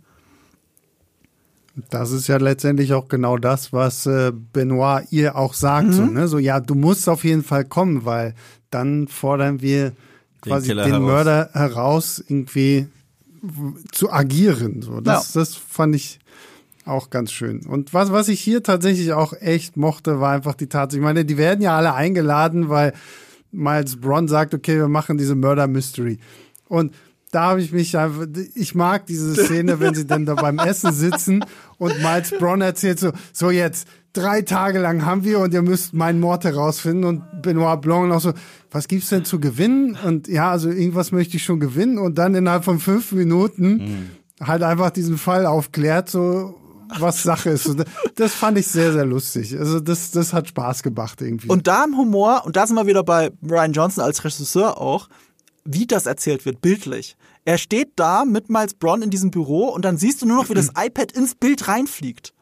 Das ist lustig, weil wir das so sehen. Es kommt aus dem Bild raus und fliegt ins Bild rein. Es ist nicht lustig, wenn die Kamera umgeschnitten hätte, umgeschnitten hätte und zeigt, was Benoit Blanc eigentlich sieht. Was Benoit Blanc eigentlich sieht, ist ja, wie er das iPad nimmt und zu ihm rüberwirft. So, dadurch ist es dann nicht mehr lustig. Ich liebe diese Art von Ryan Johnson in Bildern zu erzählen, mit Bildkomposition. Es gibt auch so einen Moment, wo sie in, im Fitnessstudio sind. Das ist nur was ganz Kleines und im Hintergrund kommt einmal Dave Batista rein. Die Kamera verstellt die Schärfe, Benoit Blanc und äh, äh, Helen tauchen unter und eigentlich müsste Dave Batista die sehen. Aber mhm. genau das passiert nicht, weil es so lustiger ist weil es so lustiger bildlich erzählt ist und es funktioniert, weil ich äh, habe ja dann gerade im Kino überall das Kichern mitgekriegt. Dass alle Leute bei diesem Moment, weil das so was Looney Tunes mäßiges hat, so was karikaturhaftes, cartoonhaftes, sie sind so abgetaucht und alle kichern. Und, und das ist so eine Art, wie er erzählt, die einfach für mich persönlich auch inspirierend ist, weil wie viele Videos mache ich darüber, wie scheiße Kamera oft ist. Also, wenn Kamera nicht gut eingesetzt wird, wenn eine unfähige Regisseurin wie Deborah äh, Chow, äh, also unfähig für Obi-Wan Kenobi sowas inszeniert, ihre Better Console Folge ist gut, aber nicht äh, ihre Obi-Wan Kenobi Episoden. Finde ich super, all, alle super schrecklich. Und äh, ich kann mir 20 Minuten auf der Vanity Fair, auf dem YouTube-Channel angucken, wie Ryan Johnson eine Szene erklärt. Ich, ich liebe das. Er, er, er erzählt eine zwei Minuten Szene mit einem Stift und äh, auf, auf so einer auf so einer auf einem Bildschirm, der vor ihm ist und erzählt mhm. einfach, wie das wie sie das gemacht haben, sowohl bei Knives Out als auch bei äh, Glass Onion gibt's ein neues Video und das ist für mich so eine Masterclass für Directing. Also wer irgendwie Ambitionen in der Richtung hat, guckt euch das an Einfach weil es Masterclass-Charakter hat, wie Bildkomposition funktioniert, wo die Linien alle hingehen, wo die Augen äh, sich treffen und warum das so ist, wo die Intention dahinter ist. Das ist, das ist wirklich toll. Und da hat er übrigens bei einer dieser Masterclasses, und das fand ich auch wieder so lustig, hat er verraten, dass Apple nicht zulässt, dass die Bösen in einem Film ein iPhone benutzen. Das verhindert Apple. Das ist auch ein bisschen viral gegangen. Und weil das viral gegangen ist, hat Ryan Johnson dann geguckt, dass die Figuren auf dieser Insel kein Handy benutzen. Mhm. Also bis auf Kate Hudsons Figur, aber die hat ja ein geheimes Handy. Ja. Es sind so kleine Sachen, die ich einfach, einfach liebe und dann auch beim zweiten Gucken erst entdecke in dem Fall. Und das finde ich nicht so lazy, wie es jetzt Yves gerade gesagt hat. Ähm, um, um jetzt auf diesen letzten Akt zu kommen, weil da hast du natürlich recht. Äh, die Auflösung, dass Miles Braun der Mörder ist, ey, seriously, ich habe mehrere Zeugen dafür. Ich habe so nach der Hälfte des Films gesagt, es ist, es ist Miles Braun. Miles Braun ist der Mörder. He's subverting our expectations, weil wir alle denken, oh, er ist ja das Mordopfer und so weiter und so fort. Und, er ist, und das ist eigentlich zu leicht. Es ist mhm. eigentlich viel zu leicht. Und das ist aber eine der Grundaussagen dieses Films. Dass das, also Miles Braun, der Idiot, der, ähm, der diese diese Scheinrealität aufbaut, dass er ein Genie ist. Genau das hm. macht der Film auch. Der Film sagt, guck mal, ich bin so elaborierter Whodunit. Oh nee, es ist doch einfach nur der Typ da, von dem du die ganze Zeit dachtest, dass es wahrscheinlich ist. Ja. Das ist genau dieses Subverting Expectations, das, das ist nicht, mag. Expectations Subverted. Das ist einfach mit dumm, diese, diese Metapher in der Inszenierung mit reinnehmen. Die Aussage. Ja, jetzt sind wir wieder bei diesem Punkt angekommen, wie viel interpretiert man rein, ja. wie viel ist da halt wirklich so drin. Da habe ich mich damals an der Schule schon mit meinem Deutschlehrer angelegt, weil ich meinte so, okay, vielleicht hat Goethe das auch einfach nur so geschrieben, weil er es gerade in dem Augenblick cool fand oder irgendwie so.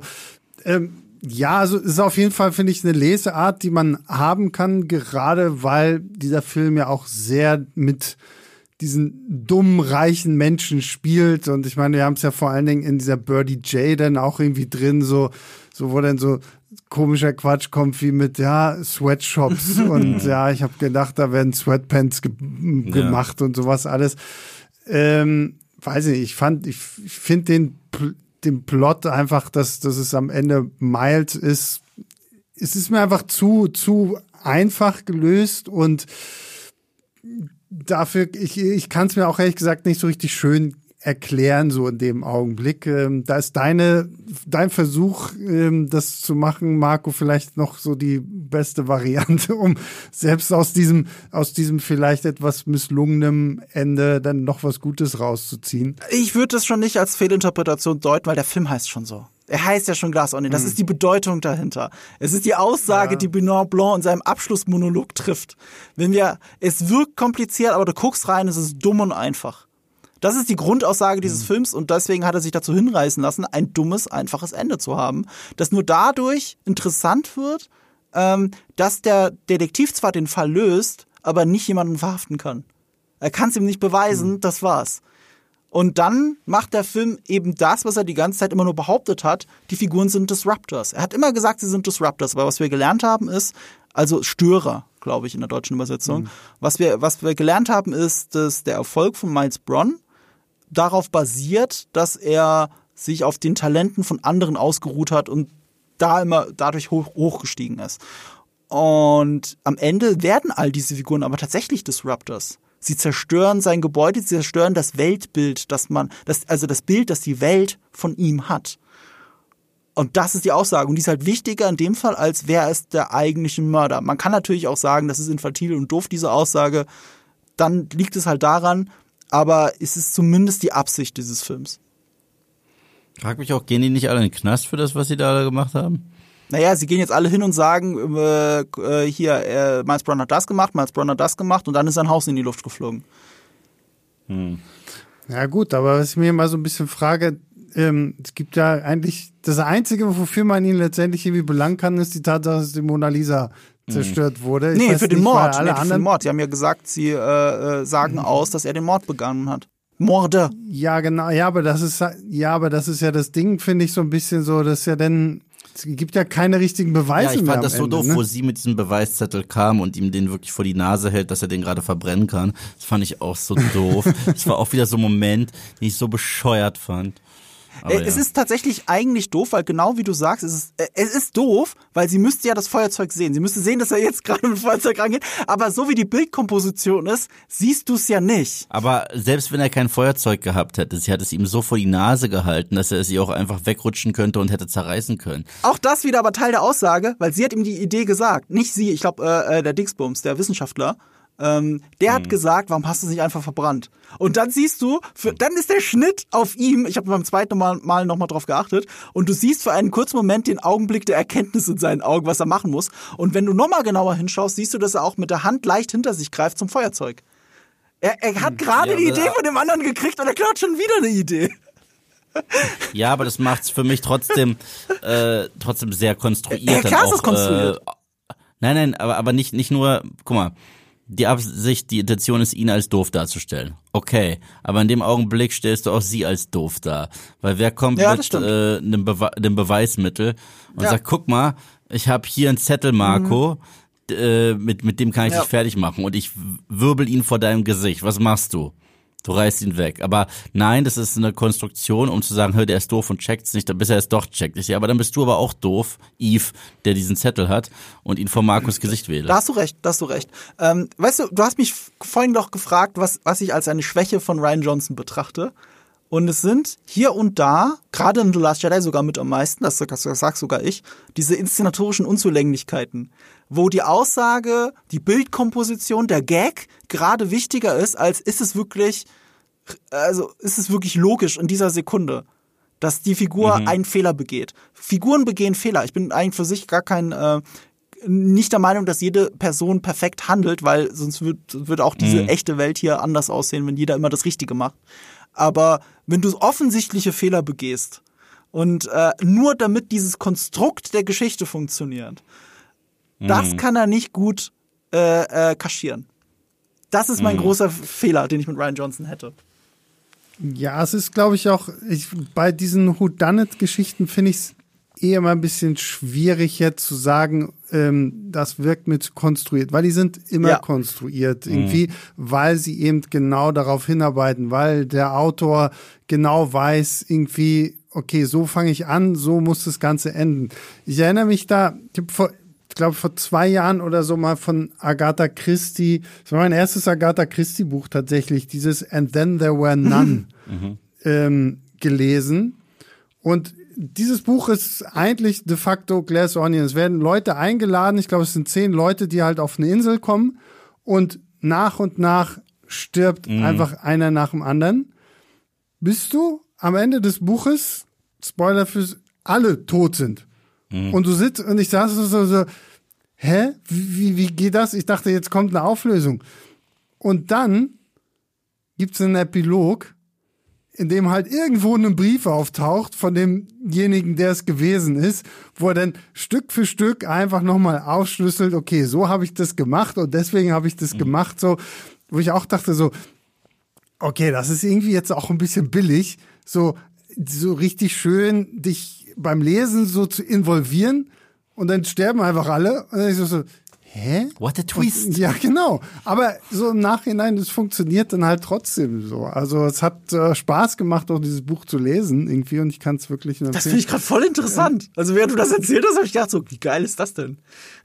und es ist wirklich ein gutes Buch, es ist auch ein, ein dünnes Buch. Ja? Also das ist auch schnell weggelesen, einfach weil es tatsächlich auch so spannend ist und vor allen Dingen da kommt halt auch so dieser Punkt einfach mit rein, der so einen guten Whodunit wirklich ausmacht, nämlich dass du halt wirklich mit involviert bist. Du wirst zum Detektiv, Detektiv und musst irgendwie herausfinden. Und das ist halt auch so der Punkt, der hat mich beim, beim ersten Knives Out viel mehr abgeholt als beim zweiten. Weil beim zweiten, wie, wie Markus schon meinte, es ist eigentlich relativ klar, so in welche Richtung das gehen wird. So, also ich meine, wer lädt die denn da alle ein? So, mhm. auf wessen Gebiet spielen sie dieses Spiel und sowas? Ne? Also es ist recht simpel und das finde ich versucht Ryan Johnson dann halt einfach mit diesem überbordenden Humor zu kompensieren und halt einem Daniel Craig, der nochmal hoch zwei Benoit Blanc ist im Vergleich zu dem, was er im ersten Teil gewesen ist. Es ist ein leicht anderer Benoit Blanc.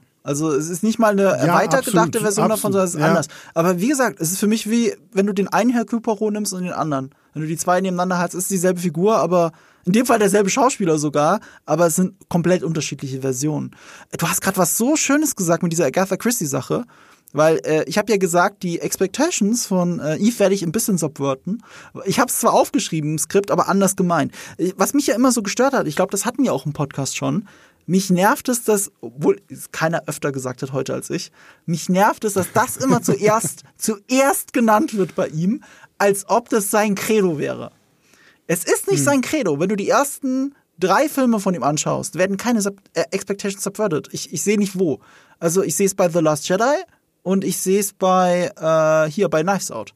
Das sind die zwei Sachen, wo ich es wirklich sage. Weil Looper, die verständigt das Eve, dass du sagst, ich sehe das aber nicht so. Ich sehe da keine, keine Expectations subverted. Das ist für mich dasselbe wie Terminator 2. Das ist eh eine eine, philosophische Auseinandersetzung mit Terminator 2 für mich, Looper.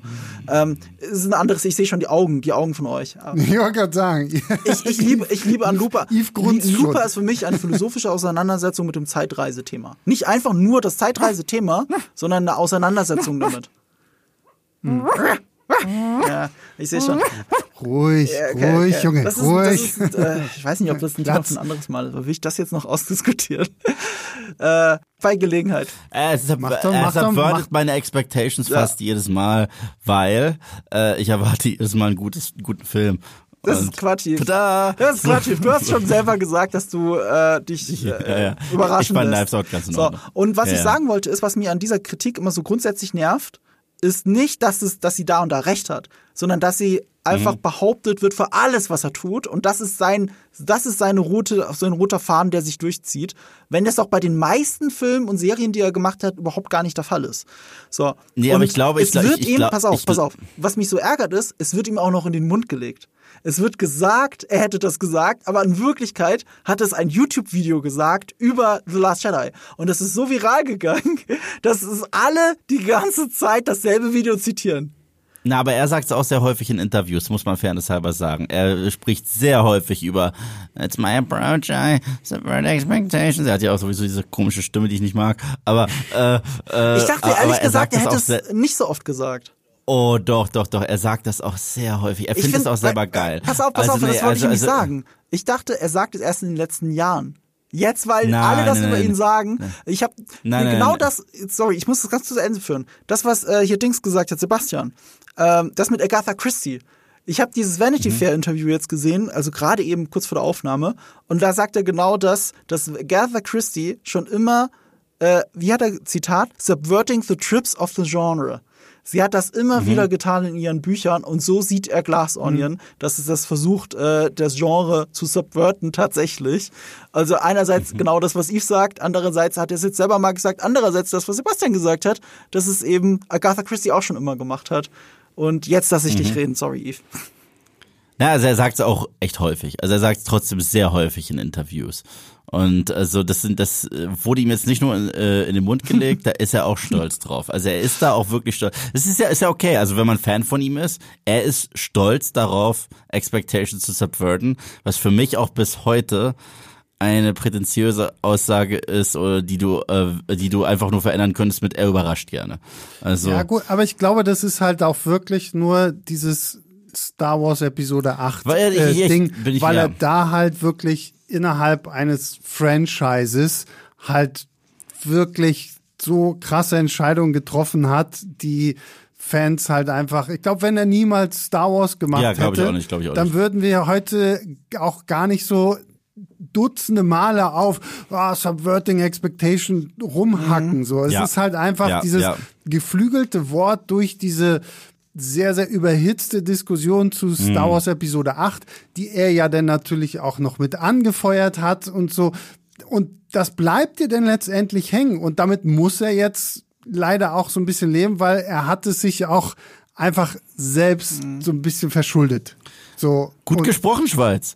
Ja, ne, ist ja. doch so. Aber ja. wie gesagt, ich find's, find's jetzt so, ähm, gerade so dieses Who Done It Ding, ähm, weil er hat ja auch viel auf Agatha Christie hingewiesen. Ich meine, mhm. auch Knives Out 1 ist sehr von ihr inspiriert und sowas alles. Und da geht es ja letztendlich, so blöd es klingt, genau darum, deine mhm. Expectation, weil du denkst, es ist der, aber in Wirklichkeit war es der Butler und du denkst, es ist der Gärtner und dann war es doch der Limousinenfahrer und sowas alles. Und dass das halt immer so ein bisschen dann sehr konstruiert wirkt, ähm, liegt halt auch einfach so ein bisschen in den Grundregeln dieses Genres, so, weil irgendwie musst du es ja von hinten, also als Autor sagst du dir, okay, das ist mein Täter. Und wie baue ich das jetzt so, dass die Leute es dann am Ende nicht mitbekommen? Mhm. Ja. Also, äh, dann entschuldige ich mich für das, was ich gesagt habe. Eve hat natürlich recht, er hat sich noch mehr mit Ryan Johnson auseinandergesetzt als ich, wenn er das so oft gesagt hat. Natürlich. Keep, keep your friends close, keep your enemies closer. ja, das ist richtig. Ähm, ich hab, ich hab, wie, wie steht ja? ihr denn? Wie steht ihr denn eigentlich zu? Ähm, soll ja noch auf jeden Fall noch ein Film kommen, mhm. richtig? Mindestens ja, also, einer. Also, also Daniel Craig äh, meinte, solange Ryan Johnson das macht, ist er auch weiterhin am Start. Weil wir hatten, glaube ich, im, im Podcast, den wir äh, für Leinwandliebe gemacht haben, da, ich weiß gar nicht mehr, wer es war, aber wir hatten, da kam eine sehr, sehr geile Idee zustande, nämlich, weil in, in Glass Onion sehen wir ja das erste Mal so ein bisschen das Privatleben mhm. von mhm. Benoit Blanc. Also er, er ist ja äh, da mit in diesem wunderschönen großen Haus da und er lebt da mit äh, Hugh Grant und äh, zusammen in dieser schönen Wohnung. Und da war so die Idee, und das finde ich eigentlich voll spannend, es passiert ein Mord im Haus von Benoit Blanc. Mhm. Und irgendwie was, was so ein bisschen mehr in seinem Umfeld mhm. spielt mm. und wo er jetzt halt hier innerhalb des Hauses ermitteln muss. Ich würde es cool finden. Also das würde ich tatsächlich irgendwie spannend finden, weil. Hast du auch einen passenden Regisseur dafür? Ja, Quentin Tarantino. okay. Ich glaube, erstens gibt es nicht gerade als sehr erfolgreiche Serie mit Steve Martin und äh, Stimmt, dieses Netflix. Ich habe es nicht gesehen. Murders in the Building? Ja, ja, genau, genau. Ja, super erfolgreich ich meine, gerade. Äh, ich habe es ja. auch noch nicht gesehen, äh, werde ich mal irgendwann nachholen. Ähm, äh, wird es diese Idee? Die geilste Idee, die ich bisher gehört habe, war, äh, dass er mit den Muppets einen Mordfall lösen soll. das fand ich sehr lustig, die Idee, dass, dass, alle, dass alle Muppets sind. Ähm, egal, äh, ich glaube, es wird was ganz anderes. Ich glaube, weißt du, wenn du die Wohnung schon gesehen hast, du hast jetzt die Wohnung gesehen, waka, du hast deinen Lebensgefährten gesehen. Ich glaube, das sind Gründe, warum hm. du die, die nie wieder sehen wirst. Weil, weil, weil das soll sich so anders anfühlen, ein nächster Film. Es soll wieder ein mhm. anderer Abschnitt sein. Es wird wieder ein leicht anderer Benoit Blanc sein. Es wird eine andere Farbkorrektur sein. Es wird eine andere Atmosphäre sein. Ich bin nur beim dritten Mal tatsächlich, ich war schon beim zweiten. Das muss man, das sind meine Expectations, ne? Ich fand den ersten so geil. Also wirklich nice out. Ich hab, beim ersten Mal gucken mochte ich ihn. Beim zweiten Mal mochte ich ihn noch mehr. Beim dritten Mal fand ich ihn mega geil. Beim vierten Mal habe ich gedacht so, Marco, kann das sein, dass du diesen Film abgöttisch liebst und dass du ihm für doch fünf Sterne auf Letterbox geben solltest? So, ne? Also. So geht's mir mit Once Upon a Time Ja, in mit Hollywood. Das ist, unser Film. Oh, meiner auch, Also, aber schon beim zweiten gucken. Beim ersten gucken habe ich noch gedacht, ja, der ist okay. Und beim zweiten gucken habe ich gedacht, fuck, der ist einfach perfekt. Der ist für mich eine 5 Ja, von ja. 5. Das ist mittlerweile, ist es für mich äh, besser als Pop Fiction. Oh! Ist, ja, äh, es ist mittlerweile, Nee, es das ist, sag ich es aber ist auch, mittlerweile für mich Tarantinos Meisterwerk. Das Witzige ist, Tarantino sagt das selber Ja. auch. Also er Also- wurde ja in irgendeinem Interview mal, ich glaube von Howard äh, Stern. Howard Stern und auch, gefragt. und auch von Bill Maher auch schon. ähm, und da meinte er auch, ja, wahrscheinlich Once Upon a Time in Hollywood. ist halt auch für sein Meisterwerk. Das ist wirklich sein. Deswegen, deswegen, egal was jetzt kommt. Ich bin gespannt. Aber äh, weil sein Er, letzter er hat Film, aber mit Meisterwerk nicht nur gemeint, dass es der beste Film ist, sondern am meisterhaftesten gemacht. Also alle Tools, alles, was er bisher Ja. gelernt hat, das kommt hier alles Ja, zusammen ja, und das stimmt. Also kulminiert ist das ein am besten gemachter Film überhaupt. Aber Ja. trotzdem ist Pulp Fiction für mich der bessere Film. Aber es ist, das ist eine Geschmacksfrage. Ja, ist ja auch immer, ist auch immer noch ein Meisterwerk. Einer meiner Lieblingsfilme aller Zeiten. Aber der ist jetzt mittlerweile auf der 2. Ist krass. Aber ja. Warte mal, wer, wer, was ist dein Ja. Lieblingsfilm aller Zeiten? Ähm, mein Lieblingsfilm aller Zeiten, ich habe nicht den einen. Sorry. Achso, aber du hast gerade. Platz zwei gehabt. Wie kannst du, du bist doch, Nein, von Ach so. Tarantino. Von Tarantino. Warte mal, was ist jetzt die, äh, was ist jetzt die zwei? Once Upon. Nein, jetzt, Jetzt ist es Pulp Pulp Fiction. Fiction. Es Ah, war okay. immer, ja, es, es war früher, äh, äh, es hat lange gedauert, aber Once Upon a Time in Hollywood, ich habe ihn so häufig geguckt, der ist immer weiter oben, äh, nach oben. Also auf der 2 stand ewig in Glorious Bastards. Mhm. Das Ding ist halt, der ist jetzt auf Pulp der Fiction 3. ist mein Lieblingsfilm. Und wenn das mein Lieblingsfilm ist, dann Ja. kann Once Upon a Time nicht dran vorbeiziehen. äh, aber, aber das ist, äh, ist eh alles subjektiver Quatsch. Mein Lieblingsfilm ist Zeiten ändern dich, die Bushido Story. Voll Passend zu deiner Ja. Lieblingsserie Berlin, Berlin. Nee, Quatsch, nicht Berlin, Berlin ist wirklich gut. Äh, wie heißt das? Berlin, Berlin, Berlin, Berlin. finde ich gut. Fand ich gut. Berlin Tag und ja, Nacht. Berlin Tag und Nacht, äh, äh, das hast du gemeint. Und ich habe äh, von Berlin, Berlin geredet. Kennt ihr die nicht? Nee. Der doch. Ja, ja. Also nie gesehen, aber Also so vom zu Namen ihrer her. Zeit, ist jetzt schon über 20 Jahre her in Deutschland, war das die deutsche Comedy-Vorabendserie in der ARD. Und die hat Mhm. sogar den internationalen Emmy gewonnen für die beste Comedy-Serie. Die ist wirklich gut Wow. zu dieser Zeit. Ich glaube, sie ist sehr schlecht gealtert und ich traue mich nicht so zu rewatchen. Aber ich mochte sie zu dieser Zeit unheimlich gerne. Ich war wirklich großer Fan. Hab die DVD-Box. Was der Mann alles weiß über die ARD. Verrückt. Das war richtig gut. Kann sich mit André zusammen. International Emmy. Ja. ja, du musst mal einen Podcast machen mit André. André ist so der öffentlich-rechtliche RTL, RTL 2 Der Fernsehgucker. Fernsehgucker. Das, das ist, das, da müsst ihr mal einen Podcast machen zum Ja, Fernsehen. aber alle aus der André-Gang, oder? Also aus der John-Gang. Also Alle. das sind jetzt alles Insider aus der Arbeit, aber alle, das sind alles Fernsehleute. Also äh, Kevin, äh, Ja, also, Mark. also ich, ich habe heute Stichwort einfach nur Mini-Playback-Show gesagt. Da hat's wirklich gemacht. Also ich, ich, ich kann 20.000 Mal Terminator 2 alles mögliche sagen und äh, wurscht, aber Mini-Playback-Show. Das ist ganz, ganz toll. Gehst du die Zauberkugel, kommst du raus, bist du Superstar. So, jetzt will ich aber wissen, warum Marco noch Beatles und Rolling Stones auf unserem Zettel ah, ich, ich hat. Ja, wollte. die Beatles über die Rolling äh, äh, Stones. dann, dann lass uns aber mit den Cameos anfangen, die da drüber stehen. Und dann können wir mit den Oder Beatles- das, ja, genau, Äh, ja. Die Cameos, äh, äh, ich meine, einen habt ihr schon angesprochen, Among Us. Also nicht, also Among Us das Spiel, Mhm. wobei das auch ein Cameo ist. Witzigerweise übrigens, weiß nicht, ob ihr das mitgekriegt habt, Bernard Blanc hat einen eigenen Among Us-Skin bekommen, einen kostenlosen, im Spiel. Ach Das, so, ist, das, ist das, wusste ich das ist das Kostüm, mit dem er ins Wasser steigt mit diesem Halstuch.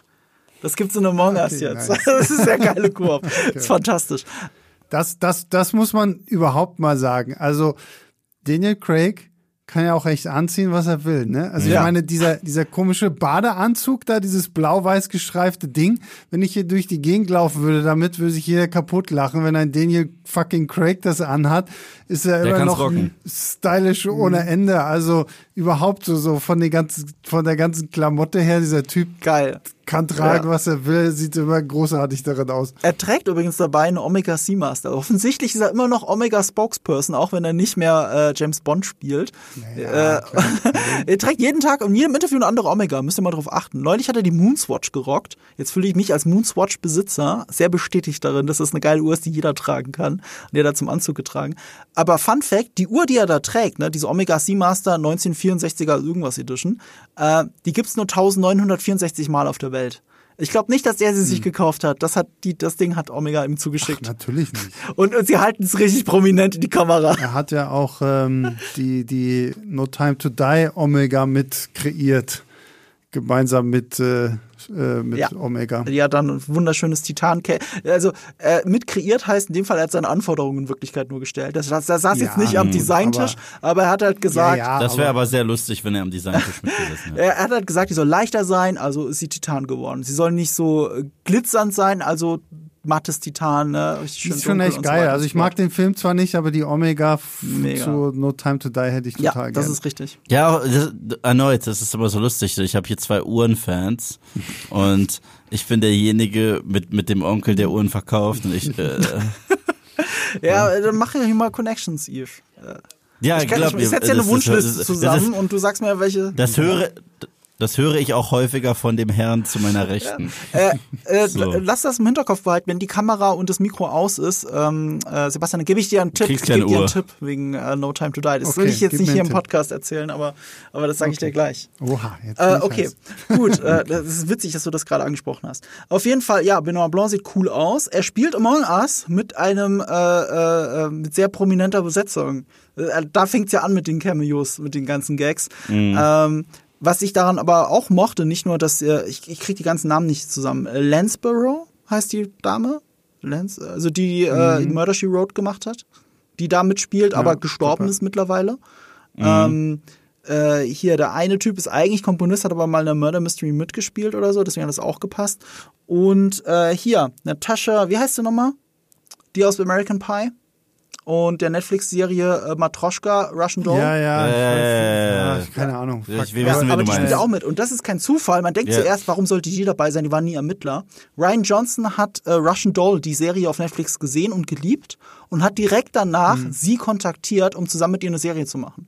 Er hat dann, er hat, die Serie Hm. hat ihn inspiriert, mit ihr eine Krimiserie zu machen. Und die startet, wir nehmen jetzt im Januar auf, eigentlich im Januar, aber auf wo NBC Peacock oder so und eben nicht äh, hier in Deutschland und ich glaube man weiß immer noch nicht wann sie in Deutschland startet die heißt Pokerface da geht es um eine Ermittlerin die einfach nur gut darin ist Lügen zu erkennen die erkennt sofort wenn Menschen lügen und es ist eine Case of the Week Serie Jed also Klingt ja ganz ja, und interessant. äh, eigentlich. ich, guckt mal den Trailer dazu. Das heißt Pokerface. Guckt euch den Trailer an. Ich habe richtig Bock drauf. Und sie spielt damit. Ja, ich will auch unbedingt noch dieses Russian Doll sehen, weil ich höre da auch nur Gutes von, ehrlich Echt gut. gesagt. Und, ähm, Echt gut. Ich glaube, auf Deutsch heißt es einfach nur Matroschka Ja. oder Ja. Und die? Creatorin so macht ja die äh, eine Star Wars Serie. Ähm, Stimmt, die Ecolite. ja, The ne? Acolyte. Und deswegen bin ich sehr gespannt drauf. Also, äh, weil ich Ja. Russian Doll mochte ich wirklich, wirklich sehr. Es ist ein schöner Trip. Es ist ein schöner, verlosteter, äh, also wenn Lost auf Groundhog Day trifft, dann kommt Russian Doll raus. Finde ich, finde ich sehr cool. So, also das ist ein Cameo. Dann gibt's natürlich viele gesprochene Cameos. Das fand ich auch sehr lustig. Sowas wie Jeremy Renner mit seiner Soße. Jared Leto Das fand ich mit super, seinem ja. Getränk. Ich gebe zu, das ist so viel Name-Dropping, dass es auch schon nerven kann. Aber es hat irgendwie funktioniert. Ich muss jedes Mal kichern. Ich finde es immer lustig. Hugh Grant, wie er die Tür aufmacht. Ethan Hawke, wie er den einfach nur irgendeine Kacke in den Mund sprüht. Serena Williams. Anderson Cooper. Anderson Cooper. Stimmt. Äh, warte mal, warte mal. Ja, Anderson Cooper, warte mal. Bei Anderson Cooper, was hat er nochmal gemacht in dem Film?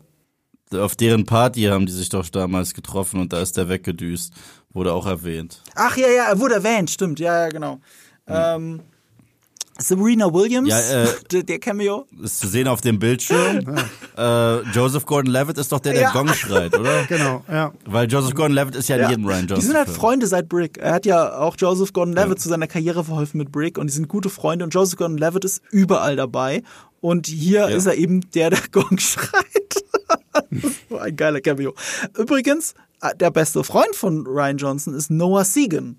Und Noah Segan spielt auch in jedem seiner Filme mit. In Looper war der Bösewicht mit dem Revolver, der ihn fallen lässt. Und äh, im Knives Out hat er aber schon eine Rolle gespielt, nämlich die dieses Detectives, äh, de- des Officers, der so ein Fan von Benoit Blanc ist. Und deswegen wäre es ja sehr unpassend gewesen, wenn er die gleiche Rolle in diesem Film spielt, weil die sollen ja so lose voneinander sein. Also spielt er den Kifferkumpel, der mit auf der, der dort wohnt und einfach die ganze Zeit Cameos hat. So geil. Das fand ich auch Das ist witzig. Ja. Ich liebe so einen Scheiß. Also ich bin da begeistert. Ähm, dann haben wir noch zwei indirekte Cameos. Halle Berry als Schimpfwort. Finde ich fantastisch. Halle Berry. An einer Stelle, wo er einen Drink trinkt, der ihm irgendwie äh, zu heftig ist. und äh, indirekt auch Tom Cruise. Weil wenn ihr äh, in den Flashback anschaut von Elon Musk, äh, Elon Musk sage ich schon, von äh, Miles Braun, als junger Mensch, wie er mit denen in diesem Glass Onion äh, Bar abhängt. Ja, yeah, yeah, mit dem Ja. Zopf, wo er sein Ja, Magnolia-mäßigen. es ist, es ist das Outfit von. Tom Cruise aus Magnolia. ähm, ja. Eine Sache, die ich vielleicht noch mal ganz kurz aufgreifen möchte, bevor wir zum Schluss kommen, was du gesagt hast, dass er sehr gut ist, Performances aus den, aus den Schauspielern zu holen. Ich finde halt ihn als Regisseur auch deswegen so genial, weil er Inszenierung benutzt, um zu charakterisieren. Und es gibt hier einen ganz kleinen Trick, den er von Anfang an nimmt für die Character Introductions, um die Figuren zu charakterisieren, ohne dass die Schauspieler was dazu sagen müssen. Nämlich die Masken. Ich weiß nicht, ob es euch aufgefallen ist, aber als sie alle zum ersten Mal aufeinandertreffen, also bevor sie auf die Insel so, fahren, Ja, ja. Hm. gehen alle unterschiedlich mit dem Thema Masken, Masken um. Und das charakterisiert die Figuren. Und das ist was ganz Subtiles. Das merkst du nicht. Ich meine, ich, ich erkläre euch das jetzt. Das kann man sehen, wenn man genauer hinschaut. Aber subtil merkst du es ja. Du merkst, dass äh, Benoit Blanc ein Styler ist. Nicht nur, weil er in diesen, äh, mit diesem Anzug da in das Schwimmbad geht, äh, in den Swimmingpool geht, sondern weil er eine, als einziger eine bemusterte Maske hat, die zum Outfit passt. Als einziger. Und er hat eine Maske an. Das heißt, er nimmt diese Sache mit dem Virus ernst. Dann kommt der Wissenschaftler dazu und der hat eine äh, N95-Maske, eine FFP2-Maske. Er nimmt es noch sehr ernster, weil er halt fucking Wissenschaftler ist. Dann kommt die Politikerin dazu gefahren, also Catherine Hahn. Sie steigt aus dem Auto aus. Sie hat ein sehr schlichtes beiges äh, Kleid an und eine beige schlichte Maske, aber nur untereinander bis unter die Nase, weil sie ist verlogen. Und auch nur und auch nur und auch nur so eine Stoffmaske. Es ist, ja, genau, es ist eine Stoffmaske und es ist verlogen von ihr, weil sie schützt ja einen Scheißdreck, wenn sie unter der Nase hängt. Weil sie, aber sie ist eine Politikerin, deswegen ist das so. Dann hast du äh, hier Kate Hudson als das It-Girl. Die kommt dann vorgefahren mit, und das ist eine Parodie auf einen echten Vorfall von irgendeiner Influencerin. Sie hat eine durchlässige Maske, hat nur so, so, so ein Netz übers Gesicht, was halt stylisch aussieht. So, dann kommt sie. Ihre Assistentin hat natürlich eine normale Maske an. Und dann kommt Dave Batista dazu gefahren, der hat einfach gar keine Maske an, weil der, der Duke ist ja ein Supermensch, dem passiert gar nichts. So, und das sind so ganz kleine Sachen, wie schon Figuren charakterisiert werden, nur durch charakterisiert werden, nur durch Kamera und Kostüm. Ohne dass der Schauspieler was dafür tun muss. Und das finde ich, das sind so die kleinen Sachen, die ich einfach genial finde und die ich erst beim Gucken und wieder gucken und wieder gucken in Filmen von Ryan Johnson entdecke und die sie deswegen für mich auch nochmal irgendwie wertvoller machen. So, und jetzt Beatles, ne? Und jetzt bitte Jetzt Beatles und Beatles. Rolling Stones. Genau. Eigentlich ist es relativ easy. Äh, sogar Beatles muss man sagen, haben auch nochmal eine Aussage drin, weil ähm, Miles Braun wird ja introduced als jemand, der da sitzt und auf der äh, Gitarre von Paul McCartney äh, Blackbird, Blackbird äh, anstimmt. Und Okay. äh, ich kann das jetzt, das habe ich in einem anderen Video gesehen, deswegen muss ich das jetzt so wiedergeben von Screen Rant, glaube ich. Das kommt jetzt nicht von mir, diese Deutung. Aber das würde beweisen, dass er den Sinn von dem Lied Blackbird gar nicht versteht. Weil äh, in Blackbird geht es darum, dass Paul McCartney, ähm, äh, wie war denn das, mit einer, mit einer schwarzen Frau geredet hat. Und es hat überhaupt nichts. Und dann kommt halt Andy dazu und er wirft die Gitarre weg. Und in der Aussage ist es, dass er das Lied nicht versteht. Aber das ist nicht meine Deutung von Screen Rant. Fand ich sehr interessant. Und für mich war das Ende von Knives Out immer so perfekt. Ich liebe das. Ich liebe das, dass die Rolling Stones eingespielt werden, dass da wieder die Credits kommen, die Aussage, wie, äh, wie Anna de Armas quasi auf dem Balkon thront, über den anderen mit der Tasse in der Hand. My House. Ja, ich liebe das, diese Bildkomposition, die Aussage, der letzte Shot auf sie und dann die Musik dazu von Rolling Stones. Und ich habe mich wirklich gefragt, wie kannst du das toppen? Das kannst du doch unmöglich toppen. Und eigentlich ist er sowohl cheap als auch genial. Er ist cheap, weil er sagt, das Einzige, was besser ist als die Rolling Stones, sind die Beatles. Also läuft Glass Onion von den Beatles als letztes. Und das andere ist, wie kann er das Motiv toppen? Er hat den Film um die Mona Lisa herum aufgebaut um das Lächeln, das man nie so richtig deuten kann. Und der Film nimmt das auch immer wieder auf. Sehr oft schaut er mit der Kamera auf den Mund der Mona Lisa und der gewinnt, je nachdem, was der Kontext gerade ist, entweder was sehr traurig ist oder was sehr glücklich ist. Glücklich zum Beispiel, als alles zerstört wird. Und dann siehst du das Lächeln der Mona Lisa, die gerade fröhlich darüber ist. Und der letzte Shot in diesem Film ist zu den Beatles im Hintergrund die Mona Lisa. Nämlich äh, in dem Fall aber Helen, die da genau sitzt wie die Mona Lisa und diese Komposition nachahmt. Und das ist so, okay, du hast es getoppt mit Beatles und der Mona Lisa. Clever. Mag ich.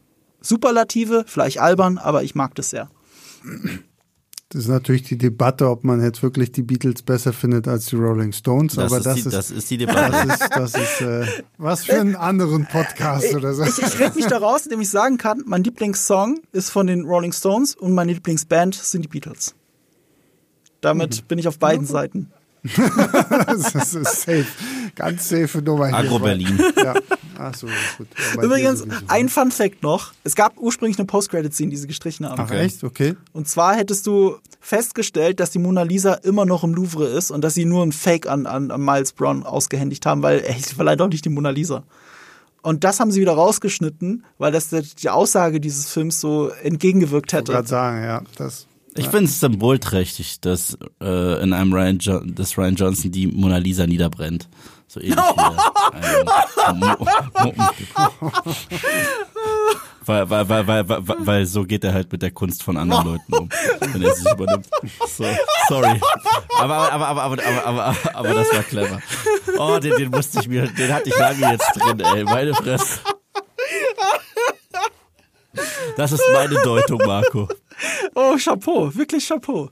Also äh, jetzt hast du mich hier komplett ausge... Aus, also wirklich. Sorry. Jetzt hast du meine Expectations Sorry. subverted, Yves. Ja, siehst du, ich lerne was von ihm. Also, Das ist nicht schlecht. sorry. So hat auch ein Ryan Johnson dir was gegeben. Hey, ich habe es das erste Mal geschafft, Marco mit einem Ryan Johnson Witz zum Lachen zu bringen. also, siehst das, ist doch Das ist schon mal was. so geht Ryan ich Johnson dir Hass, von Hass, anderen. Liebe kann halt auch verbinden. Ich habe dir den Ball zugespielt und du hast dagegen getreten, aber so richtig. Oder äh, Ja, ich habe den, ich hab den Waititi gemacht. Du hast eigentlich einen Rudi Carell gemacht. Ich mag dieses Zitat immer von Jan Böhmermann. Also er sagt das, dass es Rudi Carell gesagt hat. Äh, wenn du was aus der Ärmel schütteln willst, musst du vorher was reingetan haben. Und genau das hat Yves gemacht. Er hat den richtig guten Gag schön im Ärmel gehabt, hat auf den perfekten Zeitpunkt gewartet, um ihn rauszuziehen. Das ist nicht schlecht. Kudos dafür.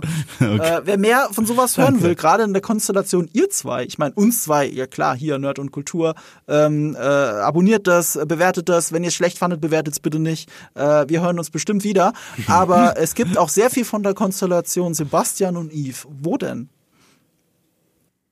Ich war schon lange nicht mehr eingeladen. Ich wollte Ne? gerade sagen, ja, es gibt den Leinwandliebe-Podcast, aber da war Yves jetzt auch schon länger nicht mehr dabei. Petition, Petition für mehr Einladungen, gleichzeitig hier auf Nerd, Kult, Aber, ja, Nerd und okay. Kultur, sorry. Kein, ja, ja, kein Ding. Kriegen wir wieder hin. Ähm, ja, oder sonst auf, Filmstarts Ju- YouTube. auf YouTube. Ich kann auch verraten, äh, wir reden heute schon zum zweiten Mal. Äh, wir haben nämlich, ähm, das, der, der Podcast wird ja. auch vorher veröffentlicht. Nee, warte mal, stimmt gar nicht. Wenn das hier morgen kommt, ja genau, morgen, also von heute, also wenn ihr das hört, morgen, wird äh, bei dem Podcast Die Quadrataugen von meinem anderen YouTube-Channel, die äh, GigaTV Mag, wird auch Sebastian da sein und wir werden heftig über The Last of Us debattieren.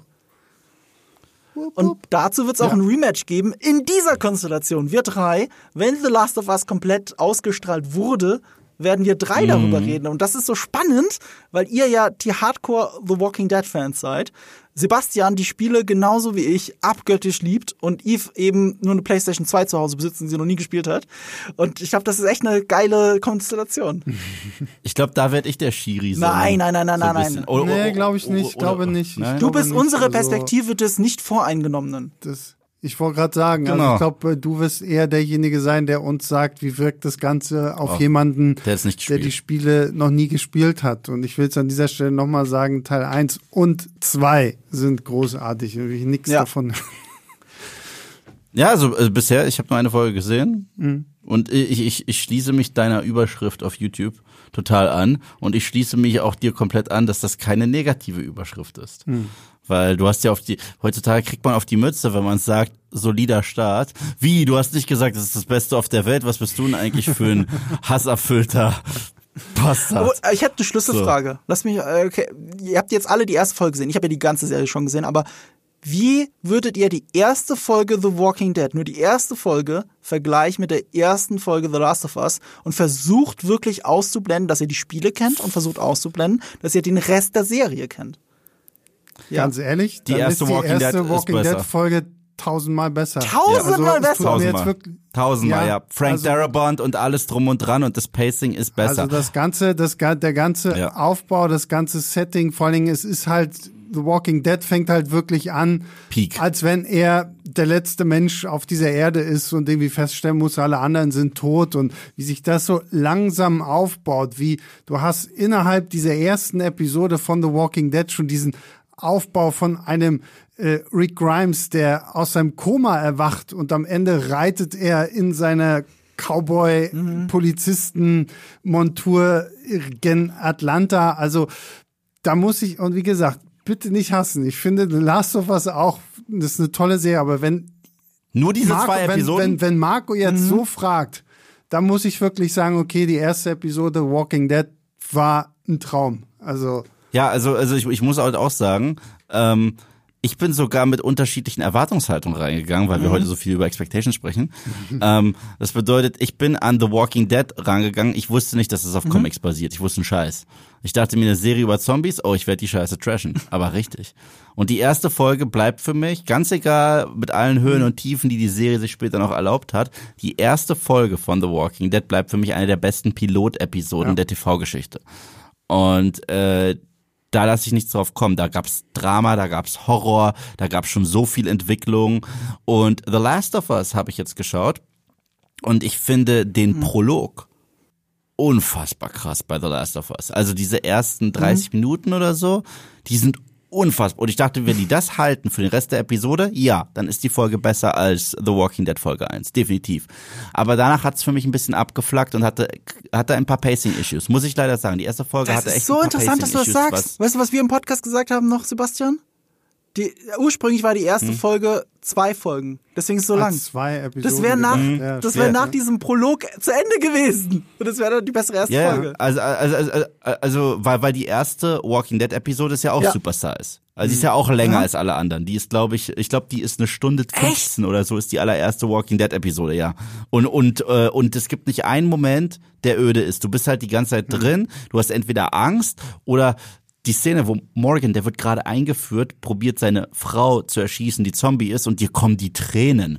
Und äh, das schaffen die alles in der ersten Folge. Und für mich The Last of Us bis zu diesem Zeitsprung, also alles, was vor der, der Titelmusik passiert, fucking großartig. Also wirklich großartig, großartig, Respekt, Respekt. Danach ist es nicht schlecht oder so, aber da können die nicht mehr Schritt halten. Das ist so dieses, dieses Ding, was ich häufig mit Batman Begins hab. Erste Hälfte Batman Begins, Peak, einer der besten Superheldenfilme aller Zeiten. Vor allem Zeitpunkt, wo er tatsächlich Batman wird.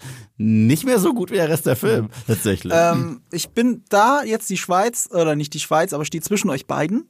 Ähm, und zwar, äh, stehe ich wirklich zwischen euch beiden? Nee, ich stehe zwischen uns allen, glaube ich.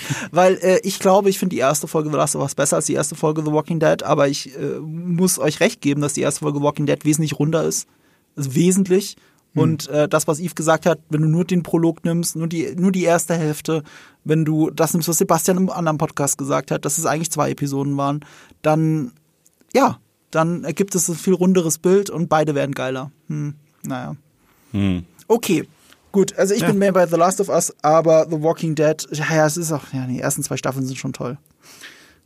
Die erste Folge ist allein eine der besten Pilotepisoden aller Ach, Zeiten für mich, zusammen mit Lost und ja, zusammen mit Lost und hast du nicht gesehen. Ich glaube, man, ich glaube, du hast echt vergessen, wie gut die erste Folge von The Walking Dead ist, weil die Serie halt auch irgendwann das wurde, was Ja, ich sie habe wurde. vieles vergessen, das stimmt. Also, aber die erste Folge, die kannst du heute reingucken und die ist teilweise besser als der komplette 28 Days Later Film. Ich, so. ich, ich weiß halt das Ende noch gut. Also ähm, äh, wirklich das, was ihr gesagt habt mit dem Reiten und der Stadt und so, das ist ein geiles Bild, das sieht aufwendig aus. Äh, da mochte ich aber auch sehr das Ende von The Last of Us. Ich glaube, das mochte ich tatsächlich mehr. Also mit der Musik, ohne jetzt zu viel zu verraten. Und den Schatten. Und. Also der, der Soundtrack ist ja. schon geil und der Shot auch, aber auch schon sehr The Walking Dead mäßig. Es gibt sehr viele, also auch ganz ehrlich, bei der Last of Us Serie merkt man auch, unabhängig vom Spiel, es gibt Sachen, die haben sie aus äh, The Walking Dead übernommen, dramaturgisch, ohne zu viel zu verraten. Ja, voll. Ja, Nee, noch, noch Voll, viel voll. mehr. Aber Ich gut, ich meine, spoilern. wir sind halt da. Wir- Ja, ich muss aber auch, äh, letztes Wort dazu, ich bin halt der festen Überzeugung, nach der ersten Walking Dead Episode habe ich Rick Grimes besser kennengelernt als Joel nach der ersten The Last of Us äh, Folge. Also Rick Grimes habe, äh, ich habe ein komplettes Bild schon von dem nach einer Episode, so komplett. Das liegt auch daran, weil äh, Joel nur in der zweiten Hälfte der Protagonist ist. In der ersten Hälfte ist es Mm, Sarah. Ja. Sarah, ja. Daran liegt es. Are you Sarah Connor? Oh, warum habe ich das gesagt? Woher kommt das denn auf einmal, Marco? Weil wir demnächst über Arnie reden, über seine Top 10 Filme und du hast das Skript immer noch nicht ausgefüllt. Du hast immer noch nicht hingeschrieben, was deine Klar. Top 5. Ich war mit meinen Top 5 äh, Lieblings-Arnie-Filmen schneller als du, möchte ich an der Stelle sagen. Das liegt daran, dass ich heute Abend einen Film Ja. gucke von Ani, Ach. von dem ich mir sicher bin, nach allem, was ich von ihm gehört habe, dass er Ah, Maggie? ich gucke, Okay. ich gucke heute endlich. Okay, das Maggie. ist, das entschuldigt es tatsächlich. Da muss ich sagen, okay, Kudos für diese Vorbereitung, Yves. Das finde ich nicht schlecht. Also, also alle haben mir wirklich gesagt, wenn du über die besten Ani-Filme redest, gerade äh, wenn es darum geht, äh, er Mhm. als Performer, Ja. dann ist es eine Sünde, Maggie nicht gesehen zu haben. Absolut, Und das ja. ist diese eine Performance von ihm, die jeder liebt, wo alle sagen, ohne Spaß, Arnie ist ein guter Schauspieler. Also ein richtig guter Schauspieler. Und ich, ja, okay, dann, also ich gucke mir den heute Abend an, weil What Killed the Dinosaurs, The Ice Age, darf es halt nicht sein. So, Guter ja. Punkt. Okay, und ich, und ich glaube, damit sind wir durch, oder? Das dürft ihr dann auch nicht verpassen, dafür müsst ihr auch wieder abonnieren. Ich habe alles, was ich erwähnt habe, auch nochmal in den Shownotes verlinkt. Und ich habe mir diesmal ein Schlusswort überlegt. weil Ich dachte, das ist der perfekte Streitschlichter, falls wir uns zu sehr streiten. Wo wir uns an vielen Stellen erschreckend einig waren. Du hast über den Witz gelacht, Ja, alles eben, ist cool. das war- alles ist cool. das ist sehr alles persönlich, cool. Du hast, über den schon. Du hast über den Mona Lisa Witz gelacht. Wir Habt, ihr, habt, ihr habt mich nicht mal gebraucht. Ich dachte, jetzt Ich auch. hofft euch viel mehr, ihr zwei. So. Das Also, Internet macht, macht zwischen uns beiden wesentlich mehr Stunk, als wir zwischeneinander Stunk machen. Das ist So. wahr. Und trotzdem, ich dachte, wir, ich dachte auch, wir würden uns mehr. Ich wusste nicht, dass er Whodunits mag. Ich wusste das nicht über Eve. Ich dachte, er hasst Whodunits. Klar. Oder ist es ihm egal? Hä, wieso? Ja, äh, keine Ahnung, wo sich das. Du hast aber recht. Ich hätte drauf kommen müssen, weil du Scream so sehr magst. Ähm, aber okay. Mhm. Äh, ich dachte mir trotzdem, dass ich, um es endgültig zu schlichten und weg von dieser Analyse und äh, diesem Hin und Her und äh, The Last Jedi wegzuziehen, dachte ich mir, nehmen wir doch den Aspekt, der da auch eine Rolle spielt, dass es irgendwo ein Familienfilm ist. Nehmen wir diesen Aspekt und ich verlese sie jetzt einfach als Rausschmeißer die, finde ich, beste Review zu diesem Film, die ich gelesen habe. Von unserer lieben Kollegin Leia Jankowski auf Letterboxd. Das ist auch Okay. ihre meistgelikte Review, die sie dort geschrieben hat. Und ich muss einfach sagen, äh, die finde ich so schön, dass ich gedacht habe, es ist schade, dass sie nie ähm, vertont festgehalten wurde. Und deswegen lese ich sie einfach nur vor. Es sind nicht meine Worte, aber es sind wunderschöne Worte. Als ich letztes Jahr zu Weihnachten meinem Vater vorschlage, Ryan Johnsons Knives Out zusammenzusehen, weiß ich noch nicht, dass es der letzte Film sein wird, den wir je zusammen gucken. Mein Vater löst das Rätsel schneller als ich und als der Film zu Ende ist, nicken wir uns lächelnd zu, um uns gegenseitig zu sagen, dass wir den Film lieben. Mich verbindet jetzt etwas mit Benoit Blanc. Entsprechend groß ist meine Sorge, eine schlechte Fortsetzung zu sehen. Die Sorge verpufft schnell. Ich sehe nur meinen Vater und stelle mir vor, wie er über die Meta-Kommentare lacht, versucht das Rätsel zu lösen und wieder erfolgreicher dabei ist als ich. Mein Vater hat alle Arten von Krimis geliebt und hätte jede der Hommagen an vergangene Krimis erkannt. Er hätte Spaß an den Anspielungen auf eine selbstverliebte junge Gesellschaft gehabt und später vielleicht eine große Rede darüber geschwungen. Am Ende hätten wir uns entgegengelächelt, um uns erneut mit Blicken zu sagen, dass wir auch dieses Abenteuer von Benoit Blanc toll finden. Unterhaltung für die ganze Familie eben. Ich hätte meinem Vater gerne Glass Onion zu Weihnachten gezeigt. Ich weiß, er hätte ihn geliebt.